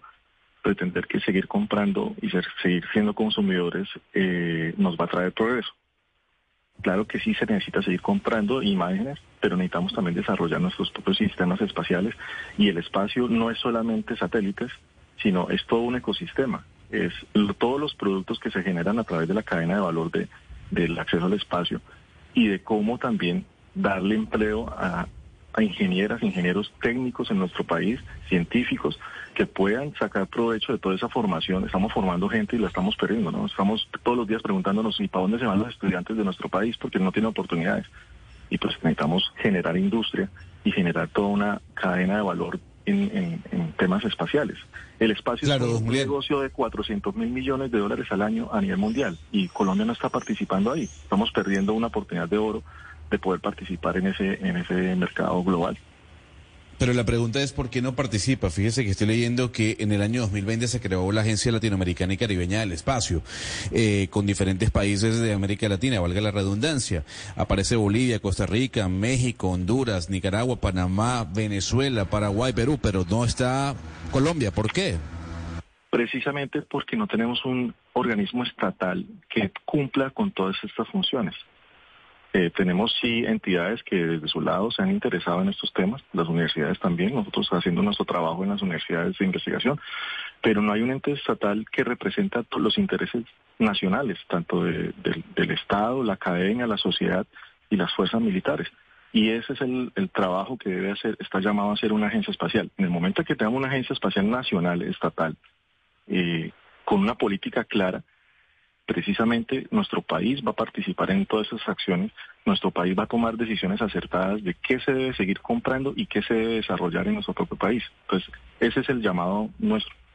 Profesor, acá estoy viendo el gasto que Colombia hace en inversión aeroespacial y estamos casi a la cola en América Latina. Eh, en, esa materia, ¿usted dónde tiene depositadas sus esperanzas para el futuro? ¿En el Estado, en el gobierno, o que haya, o que haya otros privados eh, que estén invirtiendo, si gente interesada como universidades o empresas? ¿Qué hay de eso? Bien, esa, esa pregunta está muy interesante porque precisamente eh, si miramos la, historia de lo que ha sido los países, el desarrollo espacial en países, digamos, cercanos y comparables al nuestro, por ejemplo, a mí me gusta mucho la historia de Argentina. Eh, el Estado hace una inversión inicial en temas espaciales, pero luego a través de esas inversiones iniciales se traslada a, mercados privados, se crean empresas privadas, se impulsa la creación de empresas privadas o el fortalecimiento de empresas de industria ya, existente. Y luego eso, la dinámica propia va trasladando, va fortaleciendo el, fondo privado y el fondo privado va creciendo cada vez más y se va generando industria, valor agregado y empleo sea, tenemos que apuntarle a fortalecer una industria porque es que eh, todo eso tiene impacto en, todos los sectores de la economía nacional. Queremos eh, tecnificar el agro. No lo vamos a lograr si no conocemos en detalle la superficie de nuestra geografía. Eso lo, necesitamos. Profesor. ¿Y qué tanta voluntad ha habido de los gobiernos en Colombia frente a esta inversión que hay que hacer para nosotros de verdad empezar a producir el conocimiento y tener nosotros nuestra propia agencia aeroespacial? ¿Sí ha habido de verdad como intención y voluntad eh, de los gobiernos para esto y en el actual hay más o menos? Sí, señora, sí, el, gobierno anterior eh, tuvo una, una, una, visión clara, se logró un COMPES espacial por primera vez en, en la historia de nuestro país que sembró una, una, una base, una semilla para, para poder ahora sí crear la agencia espacial. El gobierno actual, el presidente Petro, pues lo, lo, lo ha mantenido, lo ha venido incrementando en su discurso, en su discurso y en todas sus, sus actividades.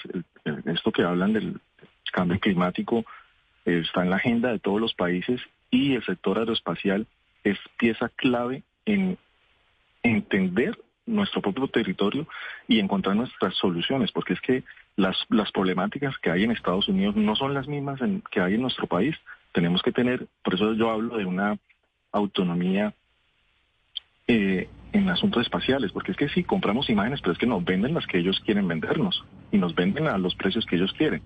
Nosotros necesitamos tener nuestras propias imágenes en nuestra propia toma de decisiones de decir qué vamos a observar y dónde vamos a observar y cómo vamos a observar y a partir de esos productos generar subproductos que se traducen que en información, generar toda la información, extraer toda la información de los sistemas espaciales, que no son solamente imágenes. Todo el tema de, las, de los ríos, de las aguas, de los océanos. Miren, el, con este tema de la Antártida, pues tuvimos un entrenamiento en la, en la Armada Nacional en Cartagena y conversando con el comandante allá nos decía, pues aquí tenemos un problema grandísimo y es la protección de nuestros océanos. Llegan de a 400 buques eh, pesqueros están en aguas internacionales y de un momento a otro cruzan a las nuestras, pescan ilegal y se devuelven. Tener control de eso es imposible con una flota. Tienes que tener observación desde un satélite. Entonces todo esto ataca diferentes frentes, no solamente eh, la, observación de la Tierra, pues es, es entregar soluciones a todo el país. Entonces yo creo que eh, sí es una necesidad muy grande y que va a generar industria, va a generar empleo, va a generar avances tecnológicos en nuestro país. O sea, solamente trae beneficios. ¿Qué va a faltar? Que nos pongamos todos de acuerdo y tengamos una política nacional en estos temas. Claro. Mm, doctor Rodríguez, sáqueme de una curiosidad y de pronto esta curiosidad viene desde mi ignorancia, pero ¿por qué hay que irse hasta la Antártida para estudiar todo esto? ¿Por qué no se puede hacer, por ejemplo, desde territorio nacional? Ah, bueno, el tema de la Antártida es, eh, es una, eh, hace parte de mis, de mis intereses científicos. Eh, esto ya es otra cosa, esto ya no es mirar para la Tierra, sino mirar para el espacio. Entonces, nosotros necesitamos, o estamos tratando de entender con otros científicos, colegas en otros países, la, evolución de nuestro universo, cómo se formó y cómo evolucionó.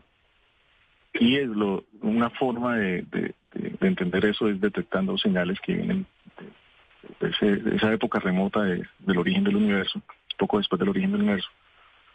Y esa información hoy, nos, hoy por hoy nos llega como ondas de radio, así como las ondas de radio que ustedes están transmitiendo sus programas. Esas mismas ondas de radio son producidas por, por, por cuerpos celestes, como estrellas, galaxias. Y pues al ser el mismo tipo de señales, desde un punto de vista de señales, pues las emisoras, la televisión, el internet satelital, las demás cosas, para nosotros son ruido. Entonces nos toca ir a, lugar, para poder detectarlas nos toca ir a lugares donde, donde no lleguen, o no existan, o simplemente sean muy débiles. Por eso ir a la Antártida. en, la Antártida, al ser un territorio tan, inhóspito y alejado de, poblaciones civiles grandes, pues uno espera encontrar lo que llamamos cielos silenciosos. Pero eso Profesor. es para, para este tipo de señales. Qué maravilla escucharlo y qué maravilla oír que estamos en Colombia eh, con gente como usted que va en esta expedición. Yo no tenía ni idea que, que allá en la Antártida, y me imagino que Mariana tampoco, por eso preguntaba, pues era mucho más silencioso y se podía oír el espacio. Y aquí, como tenemos satélites, internet y demás, no se puede. Y eso me lleva a preguntarle En Colombia, ¿qué tanta gente está capacitada y está estudiando estos temas para de verdad tener como un capital humano que pueda trabajar en, en una agencia aeroespacial y en generar toda esta infraestructura económica que usted dice que además pues va a generar empleo y toda una economía alrededor de esto? Hay, hay bastante gente eh, y, y, la diáspora colombiana eh, en los últimos años en temas espaciales y en astronomía y en ingeniería espacial ha aumentado considerablemente. Tenemos científicas y científicos afuera formándose o ya formados, consolidados, trabajando. Tenemos algunos otros acá en el país que se han formado en el país o otros, como en mi caso, que después de un tiempo de estado fuera, regresamos a nuestro país a aportar. Y, y sí, tenemos personal altamente calificado, la, procesos como la, el proceso que viene adelantando la Fuerza Aérea Colombiana de su, tener su programa espacial, su programa satelital, que ahorita en el mes de abril van a lanzar su, su segundo satélite, el FAXAT-2. En torno a todos esos desarrollos eh, se ha venido formando aún más personal, técnicos, científicos, ingenieros, de todo tipo de personal, y nuestro país ya tiene una base sólida de personas con el conocimiento técnico y el conocimiento administrativo, personas que hemos estado en grandes misiones espaciales. Yo tuve la oportunidad de, trabajar para la Agencia Espacial Europea y la Agencia Espacial Francesa eh, en misiones grandes eh, de exploración del sistema solar y de observación de nuestro planeta y de telescopios espaciales. Entonces, ya tenemos esa, esa experiencia, contamos con no solamente con nuestros propios investigadores, sino también tenemos las relaciones con las con las entidades que nos pueden permitir sentar colaboraciones. Nuestro país está ha firmado eh, los convenios con el programa Artemis de la NASA, tenemos también firma de convenios con la Agencia Espacial de la India y con la Agencia Espacial de Brasil. Entonces ya tenemos no solamente los investigadores, sino toda la red de conocimiento en torno al tema. Lo que nos hace falta es sentarnos a establecer esa política nacional y obviamente decidir en qué se debe invertir. Profesor Rodríguez, con base en esto que usted nos está contando, eh, cuéntenos, ustedes se van para la Antártida y qué se llevan, qué empacan para llevar allá. ¿Esos equipos que ustedes llegan eh, son propios de ustedes, son parte de esta colaboración con otras agencias? ¿Qué costo tiene? Es decir, hablemos de la maleta, ¿qué va, para qué sirve y quién patrocina esa maleta? Eh, justamente en este momento estoy aquí con un estudiante de maestría mío, estamos armando la, terminando de armar la maleta. Eh, nosotros venimos en este proceso ya hace unos cuatro años, donde a través de proyectos financiados por la Universidad Industrial de Santander, por Ciencias, por la Agencia Nacional del Espectro, hemos logrado adquirir equipos de medición, porque requerimos unos ciertos equipos que tienen un costo eh, pues relativamente importante. Son equipos que nos permiten medir esas señales de radio en, el espectro electromagnético. Eh, pero también hemos desarrollado nuestros propios equipos, eh, junto con personal investigador, colegas como el profesor Germán Chaparro en la Universidad de Antioquia, Oscar Restrepo en la Universidad de Chile y Ricardo Bustos en la Universidad de la Santísima Concepción de Chile. Eh, hemos diseñado nuestros propios radiotelescopios y hemos formado gente, nuevo personal, tenemos estudiantes de maestría formándose en estos momentos que son ingenieros que aprenden a hacer radiotelescopios, a hacer más ciencia que trae más tecnología. Entonces nuestros propios desarrollos los estamos construyendo. La fabricación de algunas de las piezas se hace aquí en la industria nacional. Entonces estamos tratando de demostrar que todo ese ecosistema se puede mover con la realización de este tipo de proyectos. Entonces, eso por el lado técnico, todos esos equipos los llevamos allá eh, a Antártida y por otro lado, pues obviamente el equipo de, supervivencia, toda la, ropa especial, pues en esta época es el verano austral, pero verano en la Antártica estamos hablando de temperaturas hasta de menos 20, inclusive hasta menos ráfagas de viento que te bajan la temperatura a menos 50 grados Celsius. Entonces, de todos modos, hay que estar equipado para, para poder sobrevivir en estas condiciones. Qué maravilla. Profesor, ¿cómo le parece que aquí en esta mesa de trabajo tenemos dos, eh, ¿cómo se dice? Fanáticos, casi que crean una religión, creen que el espacio solamente tiene un nombre y se llama el señor Elon Musk. Y esos son mis compañeros eh, Sebastián Nora y Gonzalo Lázari, que aman e idolatran al, eh, al señor Musk y por supuesto, pues no lo vamos a poder dejar ir sin que ellos le hagan a usted esas preguntas pertinentes sobre el, eh, el ídolo Elon Musk, Sebastián. Bueno, no, más que ídolo, pues también, digamos, eh, el autor de un proyecto muy interesante. Yo quería preguntarle también y que le cuente a la audiencia, profesor, eh, sobre el proyecto es, eh, Starlink, que entiende uno que el futuro del Internet es satelital y pues el gobierno colombiano le dio permiso, entiendo yo, hace cuatro meses a Starlink para que traiga dos eh, satélites a, cielo colombiano para que haya Internet en zonas rurales. Eh, ¿Usted cómo ve esa innovación? ¿Cree que es una buena noticia para Colombia o de pronto es una tecnología que, le falta mucho por desarrollarse? Bien, esa, el, ahí estamos hablando de el desarrollo de las grandes constelaciones. Starlink en estos momentos es una de las tantas que, han surgido. Eh, la industria aeroespacial se movió a desarrollar, antes sacábamos satélites gigantes y uno solo, dos o tres, pero hoy en día miniaturizamos satélites y la reducción de costo entonces permite crear no uno, sino 100, 200, 1000, 8000, como quiere Starlink. Eso ya es una, cifra enorme de satélites eh, que, claro, efectivamente cuando ganas, ganas en cantidad, pues tienes los dos beneficios de tiempos de revisita, es decir, que el satélite vuelva a pasar por el mismo sitio mucho más cortos, prácticamente en cada instante casi que van a garantizar que haya un satélite observando. Entonces se puede hablar del seguimiento en tiempo real y esos son los beneficios. Pues ya luego, ¿para qué? Bueno, para tomar imágenes. Se presenta una emergencia y tenemos imágenes al instante del sitio de la emergencia. O en el caso este del Internet, pues de garantizar conexiones estables. Eh, es bien interesante desde ese punto de vista el yo astrónomo, que, yo soy astrónomo, ingeniero espacial, entonces tengo esa, esa doble eh, dualidad pues ahí que eh, pues nosotros en la astronomía tenemos que proteger los cielos. Y por otro lado, entonces cuando llenamos en los cielos de satélites, pues empieza a aparecer problemas para observar las estrellas. Entonces hay que hacer un balance entre esas dos cosas.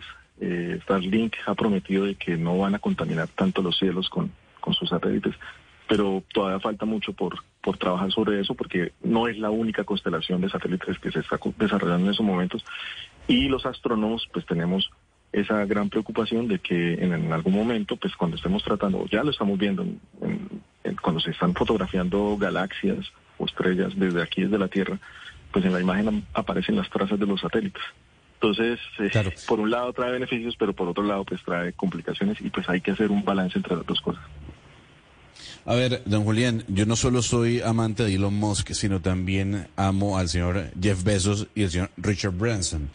Eh, le pregunto, desde su conocimiento, ¿quién cree que usted va a ganar esta carrera espacial por la conquista del espacio más allá del turismo espacial? ¿El señor Elon Musk, el señor Jeff Bezos con Blue Ryan o el señor Richard Branson con Virgin Galactic? esa, esa, esa competencia, bueno, pues... Eh SpaceX lleva una ventaja grandísima, pero no, efectivamente no son los únicos. Cada empresa tiene una visión ligeramente diferente. El público objetivo y los alcances a los que quiere llegar SpaceX son bastante más ambiciosos, ¿no? SpaceX y lo Musk tiene su visión de, interplanetaria, ¿no? De llegar a otros planetas. Y los otros se han concentrado un poco más en el público de, del turismo espacial. Eh, inclusive en, lo, en, ni siquiera en orbital, sino en subir a la, a la alta atmósfera, ya sea con, sus naves o con globos. Y son, son, digamos que son visiones complementarias. Yo creo que los grandes beneficiados vamos a ser todos que ojalá algún día el, el ir al espacio sea tan barato como comprarse un avión para ir a Cartagena. Entonces, pues, ay, ojalá. Sí, o sea, es el sueño que tenemos todos. Pero, pero mientras tanto, pues es bien interesante porque es que eso toda esa industria jala resultados hacia otras tecnologías que sí se derivan en el día a día del consumidor. Entonces, desarrollar industria aeroespacial, y eso es bien interesante, hay un traslado de esa tecnología hacia cosas que uno no se imagina. Por ejemplo, los tenis que usamos todos los días nosotros se impulsaron porque había la necesidad de ponerle unos zapatos especiales a los astronautas para que fueran a la luna y esas suelas eh, ultralivianas, resistentes, etcétera, que usamos hoy todos nuestros tenis, pues vienen de tecnología heredada de las, de las misiones Apolo a la Luna. Cosas así que uno no se imagina que están interconectadas, pero terminan estando conectadas gracias al desarrollo tecnológico. Pues qué maravilla escucharlo, profesor Julián Rodríguez, doctor en astrofísica y director del Semillero Aeroespacial de la UIS. Mucha suerte este domingo en esa novena expedición a la Antártida. Lo voy a despedir con esta canción de The Killers, si le parece que se llama Spaceman. A ver si algún día todos nos volvemos en, hombres espaciales y podemos ir, eh, ir al espacio como, como con un tiquete de Cartagena, como decía usted. Felicitaciones y buen trayecto. Muchas gracias, Camila. Me encanta la canción. un saludo especial.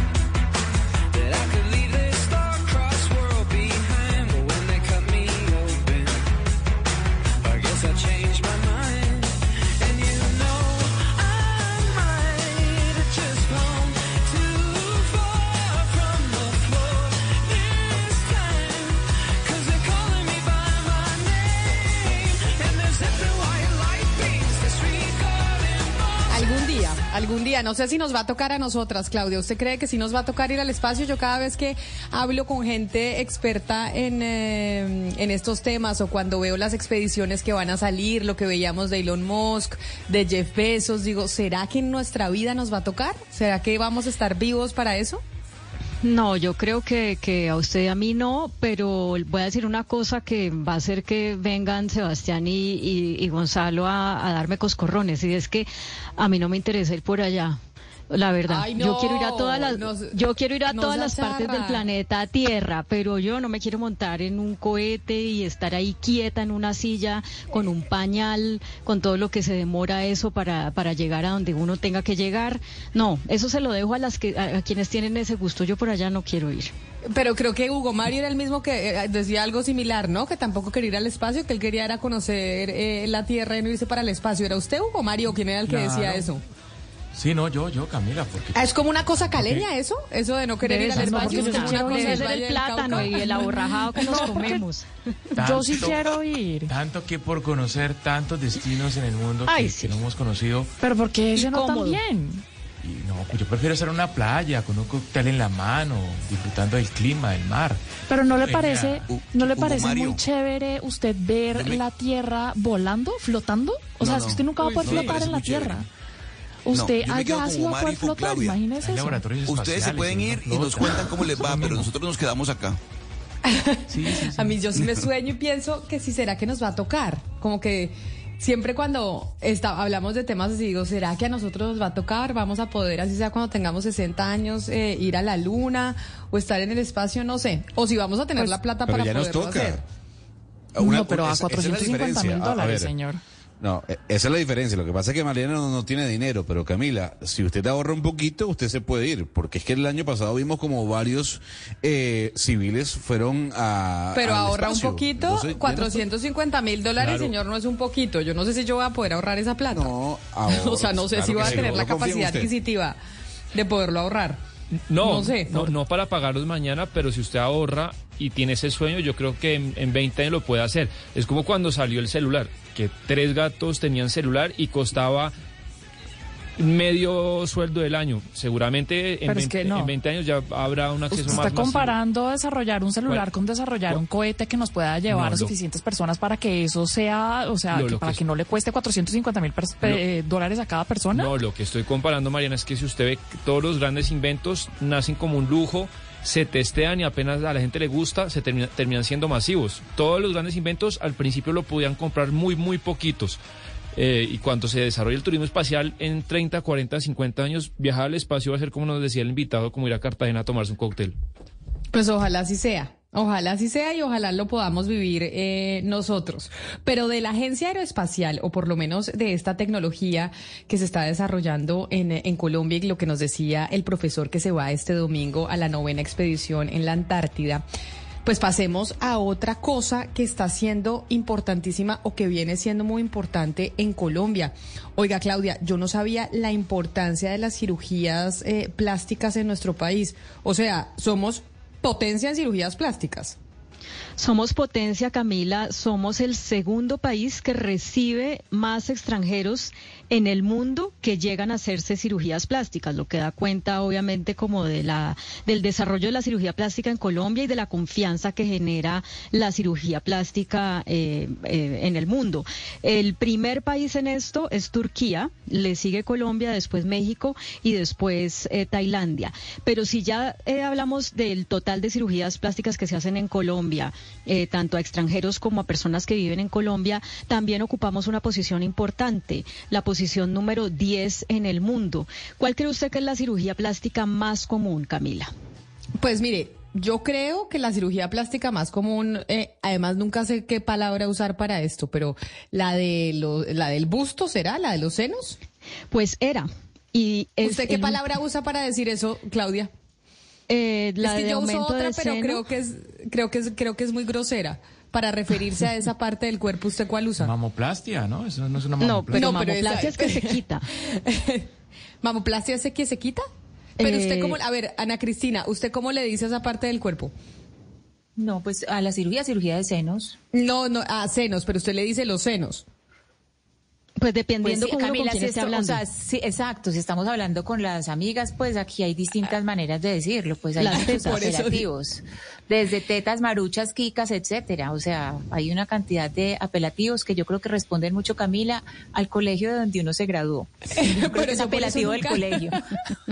Yo nunca sé qué palabra usar, nunca sé qué palabra usar, no sé por qué, eso es una bobada mía, A- a- acepto, pero nunca sé muy bien qué palabra usar. Pero entonces, gracias a Hugo Mario Palomar, voy a decir la mamoplastia.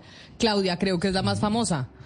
Era la más famosa, el aumento de senos era, era lo más famoso, pero el último año cambió. Ahorita lo más eh, común es la liposucción, que aumentó en un 24,8% para un total de casi 2 millones de liposucciones en el mundo y en Colombia también es la, la cirugía más popular.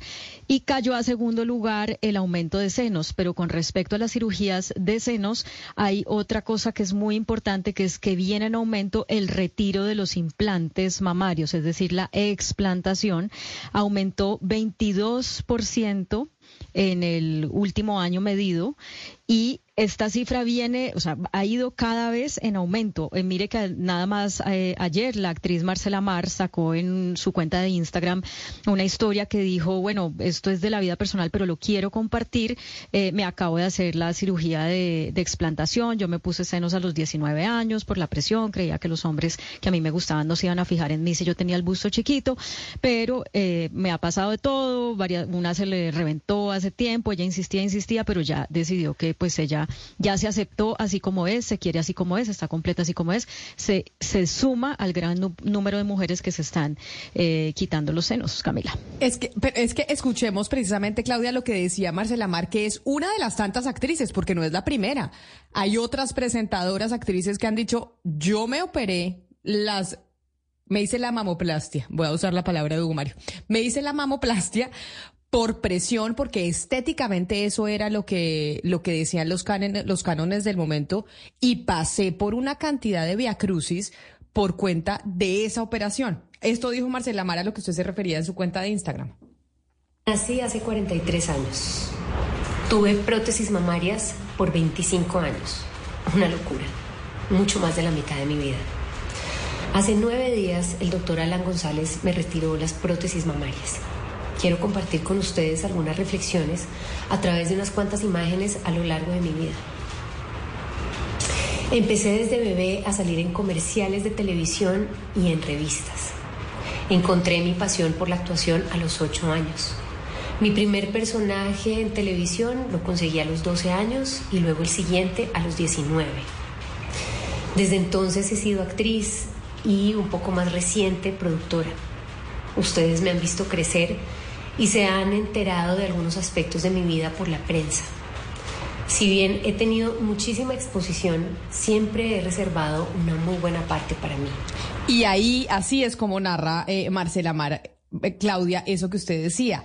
¿Por qué razón se empezó a hacer eh, o decidió quitarse las prótesis eh, mamarias? Pero sobre eso de que en Colombia pues somos una potencia en, en cirugía plástica, la doctora Lina Triana es la presidente de la Sociedad Internacional de Cirugía Plástica Estética y está con nosotros en la línea. Doctora Triana, bienvenida. Buenas, ¿cómo están? Eh, un honor estar con ustedes y definitivamente, sí, como decían ustedes, Colombia fuerte en cirugía plástica estética a nivel mundial. ¿Y por qué? Eh, ¿Por qué resulta que nos volvimos eh, una meca en eso. Y le voy a decir que no sé si sea un mito urbano o una creencia que viene del, eh, de una herencia del, em, de la cultura del narcotráfico, en donde en la cultura del narcotráfico se usaba mucho que las mujeres tuvieran, fueran supremamente voluptuosas, se operaran, etcétera, etcétera. ¿Eso hizo que nos volviéramos una meca en este tipo de procedimientos o nada que ver? Me encanta esa pregunta porque muchas veces lo asocian exactamente con ese, esa etapa de, de, nuestra de cultura en sí y en nuestro país. Pero eh, si vemos a nivel del mundo, sí, la cirugía plástica estética ha tenido una evolución y había una evolución natural durante los años del narcotráfico alto en nuestro país. También a nivel mundial era la tendencia, por ejemplo, en Estados Unidos de poner senos voluptuosos. Entonces no era solamente por lo que estábamos viendo en nuestro país en este momento, sino que a nivel internacional también lo era, lo cual no, de pronto no lo relaciona. Pero si ustedes recuerdan, el eh, Guardianes de la Bahía, la serie, eran mujeres con unos senos gigantes corriendo en la playa. Eso era Guardianes de la Bahía. Mira que aquí coloquiábamos los senos gigantes. Entonces, digamos lo que por allí eh, era la tendencia mundial de cirugía plástica, mostrar que se hizo algo. Ahora la cirugía plástica ha cambiado o está cambiando hacia que yo me opero, pero realzo mi belleza natural, pero no se nota que me operé. Y esa es la tendencia mundial. Eh, y por eso eh, lo que estaban diciendo ustedes, las estadísticas mundiales mostrando eh, que cada vez más las mujeres están buscando quitar esos implantes mamarios, aunque, como siempre, liposcultura y aumento de senos han ido de la mano durante los años. Yo llevo en la Junta de la Sociedad Internacional de Cirugía Plástica 16 años y las estadísticas las sacamos todos los años. Entonces, ahí hemos visto cómo ha evolucionado y siempre es lipo y senos, lipo y senos, lipo y senos, esto les digo de hace 15 años. Son las dos que siempre puntean. Pero si miramos a nivel mundial, dale. Sí. sí, sí, doctora Lina, hay dos, em, digamos, particularidades del informe del último año y es que en Colombia en el top 5 está la cirugía de aumento de glúteos, que no está en el top 5 eh, a nivel mundial.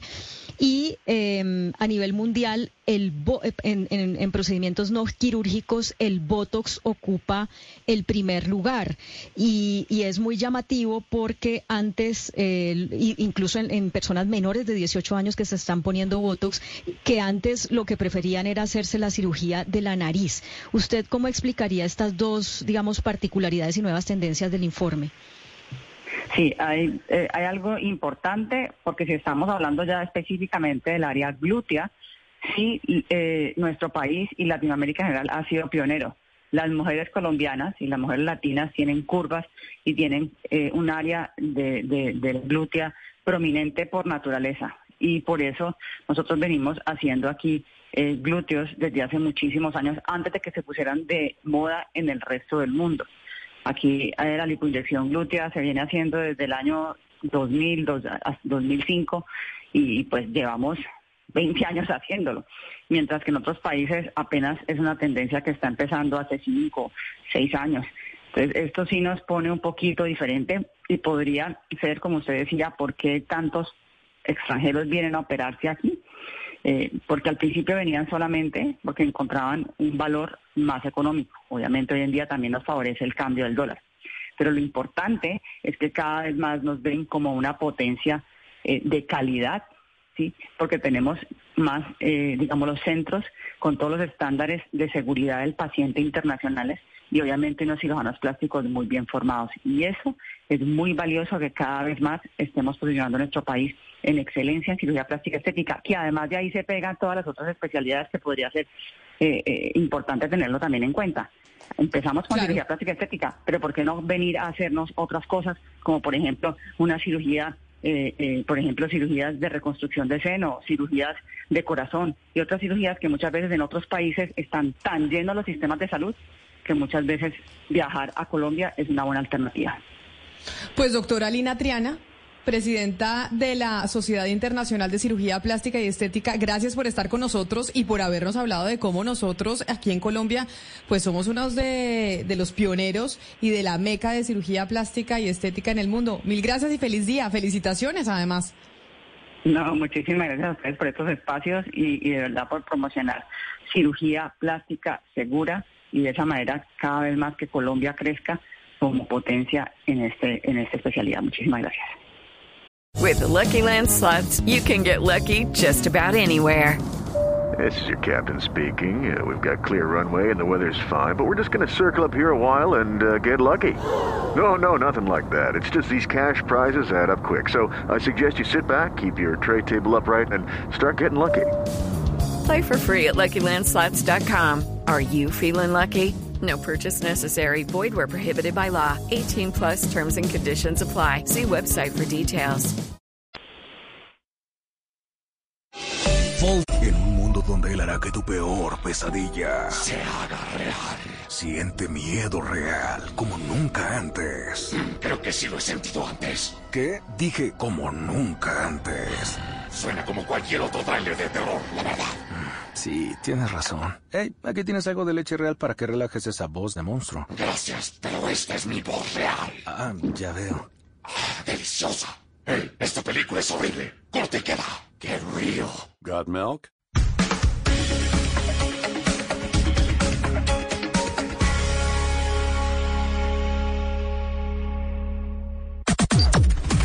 Las noticias del mediodía en Mañanas Blue. Al mediodía, como siempre, nos conectamos con nuestros compañeros del equipo informativo de Blue Radio. Sí, señores. Y a la cabeza hoy está don Leonardo Sierra nuevamente. Don Leo, buenas tardes. Hola Camila, buenas tardes para usted y para todos los oyentes de Blue Radio. Le iba a decir Cami, no hay problema, ¿no? No, no hay problema, estamos en confianza, tranquilo. Para, para usted y para los oyentes, Cami, sin ningún problema. Exactamente. Pues, eh, Camila, sin duda, eh, lo más importante esta hora son los eh, problemas que se presentan en dos departamentos, tanto en Santander y Norte de Santander, ahí hay problemas de movilidad por protestas de campesinos.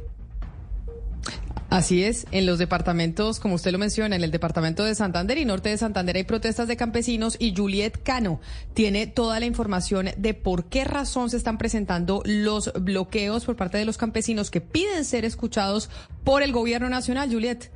En diferentes puntos de Santander y norte de Santander se concentran los campesinos de los páramos Almorzadero y Santurbán que están inconforme con la delimitación de estos páramos. Dicen eh, que eh, estas delimitaciones les afecta el ejercicio de sus actividades agrícolas. Norte de Santander en estos momentos está incomunicado con los departamentos de Arauca y Santander. ¿Y por qué no le preguntaron a esas personas que si eran dueños de sus tierras, que si tenían escrituras y les quitaron sus tierras?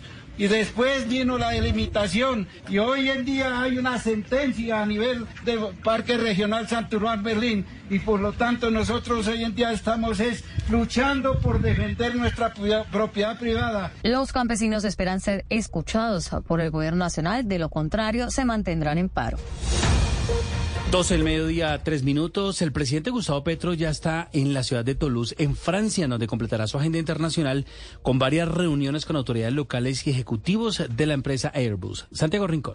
¿Qué tal? Muy buenas tardes. Apretada agenda del presidente Gustavo Petro aquí en la ciudad de Toulouse. Ya ha tenido dos reuniones, primero con el prefecto de la región de Occitania y acaba de terminar su encuentro con el alcalde de Toulouse, Jean-Luc Moudot, quien le entregó la medalla de oro al presidente. Mañana en la agenda del mandatario se prevé una reunión con ejecutivos de Airbus, que tiene una de sus talleres de montaje aquí precisamente en la ciudad de Toulouse. El presidente Gustavo Petro. Acá tenemos unas citas con ejecutivos de Airbus para hablar de un tema de colaboración sobre el comienzo de lo que llamamos la Agencia Aeroespacial en Colombia, ya una continuación de nuestra conversación con el presidente chileno. Una conferencia de tipo académico en la Universidad de Toulouse, eh, la Universidad de Jean Tirol. Con estos encuentros termina entonces el cuarto viaje internacional del presidente Gustavo Petro en lo corrido de este año 2023. Ahí hablando el presidente Gustavo Petro de la Agencia Aeroespacial que mencionábamos ahora con el profesor eh, de la UIS, el profesor Julián. Pero vámonos a hablar de otro proyecto que tiene el gobierno nacional y que la Cámara Colombiana de Infraestructura ha fijado posición sobre él. Les hablo de la construcción de un tren elevado entre Buenaventura y la costa atlántica. Desde la Cámara Colombiana de Infraestructura aseguraron pues que se debe hablar desde el criterio lógico, don Oscar Torres. Ante los últimos anuncios hechos por el ministro de Transporte Guillermo Reyes sobre la posibilidad de construir un tren elevado que conecte el Pacífico y el Caribe desde Buenaventura hasta la zona norte del país, la Cámara Colombiana de Infraestructura hizo un llamado al gobierno para hablar desde un criterio lógico sobre estos proyectos. Sin embargo, aseguran que son partidarios de un sistema multimodal de transporte que puedan complementarse y ayudar al gobierno en ese propósito. El presidente de la Cámara Colombiana de Infraestructura, Juan Martín Caicedo. Pienso que hay que hablar con un criterio lógico para para usted mm, construir o impulsar el desarrollo de un ferrocarril, usted tiene que tener claro el hecho de que tiene la demanda. Y lo primero que tiene que tener ahí sobre la mesa es cuenta con la demanda, carga pasajeros. Y es que insistieron en que es clave que el gobierno trabaje en los proyectos estructurados y licitados como el ferrocarril La Dorada Chiriguaná, porque los demás que se han planteado no tienen estructuración previa para poder comenzar a licitarlos. En el puerto de Buenaventura están siendo cargados dos buques eh, que llevarán más de 680 toneladas de ayudas humanitarias a Tumaco, Nariño. Las embarcaciones zarparán con contenedores cargados de alimentos e insumos que reclaman las comunidades afectadas en Nariño por el desabastecimiento provocado por el derrumbe en la vía panamericana. Lina Vera. Dos buques con capacidad de transportar 680 toneladas de carga fueron dispuestos por Armada de Colombia para trasladar desde Buenaventura, Valle del Cauca, hasta Nariño los materiales y alimentos que requieren las comunidades de esta zona del país afectadas por el derrumbe que bloqueó la vía panamericana desde el pasado 10 de enero, dejándolos incomunicados. Una de las unidades de superficie dispuestas se llama Golfo de Tribugá, un buque que tiene la capacidad para transportar 180 toneladas de carga o 5 contenedores de 40 pies. El contraalmirante Carlos Alberto Serrano, comandante de la Fuerza Naval del Pacífico. Esa unidad se encuentra hoy lista en espera de recibir la carga que determine el Ministerio de Transporte. Esta semana se define el material y las fechas en las que los vehículos y contenedores estarán dispuestos en el principal puerto marítimo de Colombia para su embarque. Lina, gracias. Y el ministro del Interior, Alfonso Prada, está en estos momentos en Washington, en Estados Unidos, buscando cooperación internacional en temas como el desarrollo rural, los acuerdos de paz y la atención de migrantes. Damián Landines. Sí, señora Camila, buenas tardes. Pues serán dos días que tendrá reuniones el ministro Prada en Estados Unidos. En el primer encuentro participó el embajador de Colombia, eh, Luis Gilberto Murillo, y la administradora adjunta para América Latina y el Caribe, USAID. Se centraron en temas, como usted lo mencionaba, la cooperación en el desarrollo rural, el cumplimiento e implementación de los acuerdos de paz y también en la integración socioeconómica de migrantes. El ministro aseguró que con esta visita se sigue estrechando los lazos con Estados Unidos, resaltando la importancia de la cooperación internacional, pero además también lograr las metas que se ha trazado el gobierno Petro. Gracias, eh, Damián. Felipe García, volvieron a atacar los mismos ladrones que contábamos ayer que le robaron la bicicleta de manera muy violenta a un hombre y que además el video está en blurradio.com. Esta vez la víctima fue una joven a quien golpearon en el piso. Sí, señor Leonardo. Hace exactamente 24 horas contábamos que un ciclista fue víctima de dos delincuentes en la avenida Boyacá con 127. Hoy estos mismos hombres que se movilizan en bicicleta abordaron a una joven en ese mismo punto de la ciudad y la atracaron. En videos de cámara de seguridad, Leonardo, quedó grabado el momento en el que los delincuentes a plena luz del día golpean a esta mujer que iba por la ciclorruta, la tiran al piso, la amenazan con un cuchillo y le quitan todas sus pertenencias. En un momento la joven intenta levantarse del piso, pero estos delincuentes la golpean en repetidas oportunidades. Lo grave hay que decir del hecho es que a pesar de que varias personas pasan por el sitio en ese momento, nadie hace nada por auxiliar a la víctima. Luego de que la robaran, los delincuentes emprenden la huida, uno de ellos en la bicicleta de la mujer, con tan mala suerte para él, para él que por la caída se le cae la bicicleta, se le cae la cadena a la bicicleta en ese momento desprende la cadena y ahí tuvo que dejar la bicicleta tirada. Ya, por supuesto, la mujer la recogió y allí los delincuentes salen corriendo con su cómplice. En este momento, eh, las autoridades están buscando a estos delincuentes con ayuda precisamente de estos videos que están rondando en redes sociales. Leonardo. Son las 12 del día, 8 minutos y seguimos con las noticias. Felipe, gracias. En el corregimiento de Aragón, en Santa Rosa de Osos, el muro trasero de una iglesia de más de 100 años se vino abajo con todo y el altar que resguardaba el sagrario por cuenta de un aguacero. Otra vez, el cambio climático, el fenómeno eh, del niño y demás. Karen Londoño.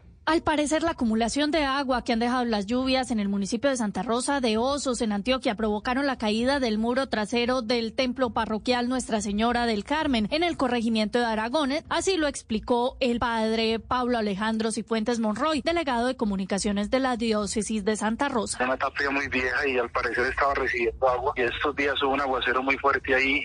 Esta misma semana, la comunidad celebró los 105 años de la iglesia que hoy no tiene su muro. Ahora tendrán que asistir a la misa en un colegio que queda cerca, pero hay gran tristeza en la comunidad, según cuenta el alcalde de Santa Rosa de Osos, Carlos Alberto Posada Zapata. Como está la gente triste, así literal llorando. Pero bueno, con la ayuda de, Dios y de la misma unidad vamos a sacar adelante. El alcalde del municipio del norte antioqueño también explicó que esta es la emergencia más grande que han enfrentado por el momento en esta ola invernal, pero que ya en el mismo corregimiento ha habido crecimiento y desbordamiento de quebradas. Por eso trabajan con la gobernación de Antioquia que la valoración de daños e identificación de peligros para evitar tragedias por las fuertes lluvias que azotan el departamento.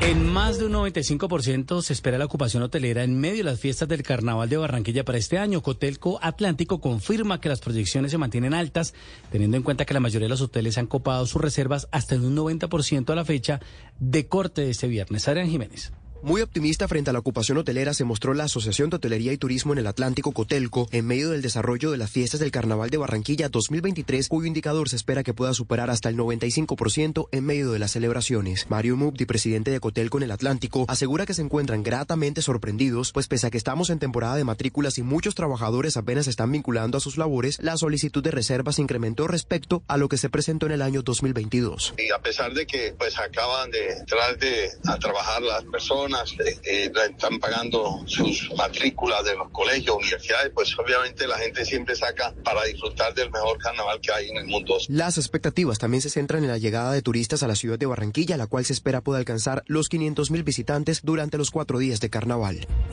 Y de, y de Barranquilla vámonos a Cartagena porque allá alertaron sobre una nueva modalidad de estafa a través de ayudas humanitarias. Inescrupulosos estarían pidiendo dinero a damnificados del huracán Iota para supuestamente incluirlos en una lista de ayudas. Dalida Orozco. Si usted es damnificado de la tormenta tropical Iota en Cartagena, esté alerta y no se deje engañar por inescrupulosos que estarían utilizando bases de datos oficiales para ofrecer nuevas ayudas humanitarias. La Oficina Asesora para la Gestión del Riesgo del Distrito alertó sobre una nueva modalidad de estafa en la que los delincuentes piden dinero a los afectados para incluirlos en supuestos listados de ayudas. Fernando Abello, director de la Oficina de Gestión del Riesgo. Están utilizando estos listados para capturar incautos y mencionarles de que existe un convenio entre la oficina, Alcaldía Mayor de Cartagena y Almacenes Éxito, cosa que es completamente falsa. Por favor, no se deje engañar. La entidad invitó a consultar líneas de comunicación y redes sociales oficiales ante cualquier duda. La noticia internacional.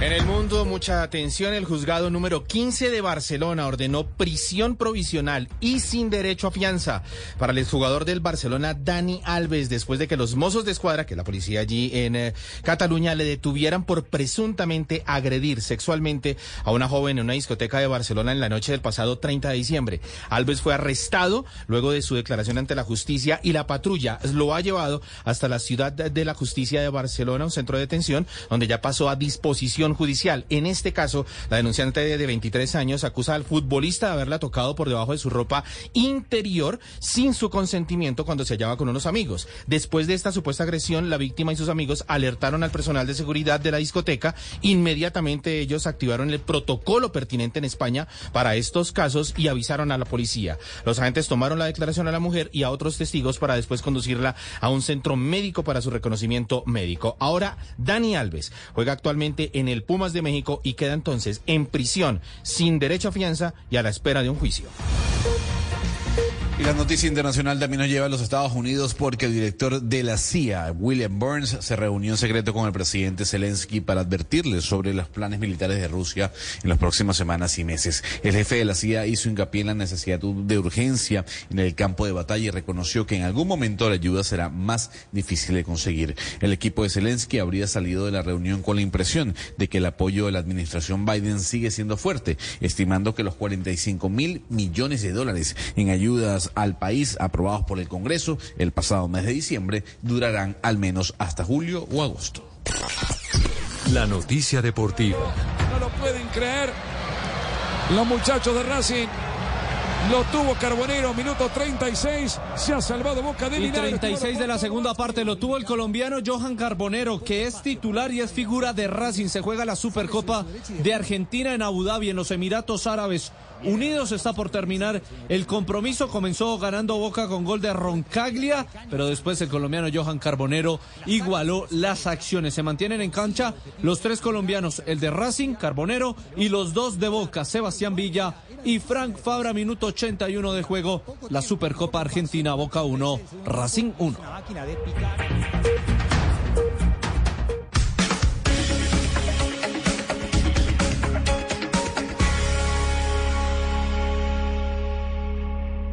Llega el mediodía.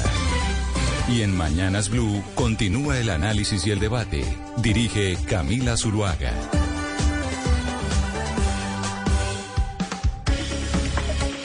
Las 12 del día, 15 minutos. Aquí seguimos conectados con ustedes en Mañanas Blue, en la edición central. Después de las noticias y los resúmenes locales, nos conectamos nuevamente y prendemos nuestras cámaras. Así que si ustedes pues quieren conectarse con nosotros, ya estamos empezando nuestras transmisiones. Una a través de la cuenta de Blue Radio de YouTube. Ahí ingresan y nos podemos ver. También a través de nuestra cuenta de Facebook, que también es Blue Radio Colombia. Y por supuesto, todas las noches en Noticias Caracol Ahora, el primer canal digital de noticias en Colombia. Muchas cosas han pasado esta semana, ha sido una semana eh, muy movida a nivel noticioso, pero quizá una de las noticias más importantes también sucedió ayer y es que reapareció la excongresista Aida Merlano, que fue condenada en el 2019 a 15 años de cárcel por las autoridades en nuestro país, acusada de compra de votos y otros delitos. La excongresista apareció en el juicio ayer jueves desde Venezuela. Recordemos que ella después de haberse fugado de la cárcel está en, eh, en Venezuela, apareció de forma virtual en el juicio contra el empresario Julio Gerlein. Allí, la excongresista Aida Merlano, pues dijo de todo y de todo el mundo, incluidos eh, los char. Saquemos, oigamos un pedacito de la intervención de ayer en ese juicio contra el empresario Julio Gerlein, de la intervención de la ex eh, senadora Aida Merlano. Eh, Alejandro Char llegó a las 9 de la noche a mi sede política y me entregó 500 millones de pesos en efectivo. Eh, y ahí fue donde me manifestó eh, que, habían, que él había entregado unos dineros.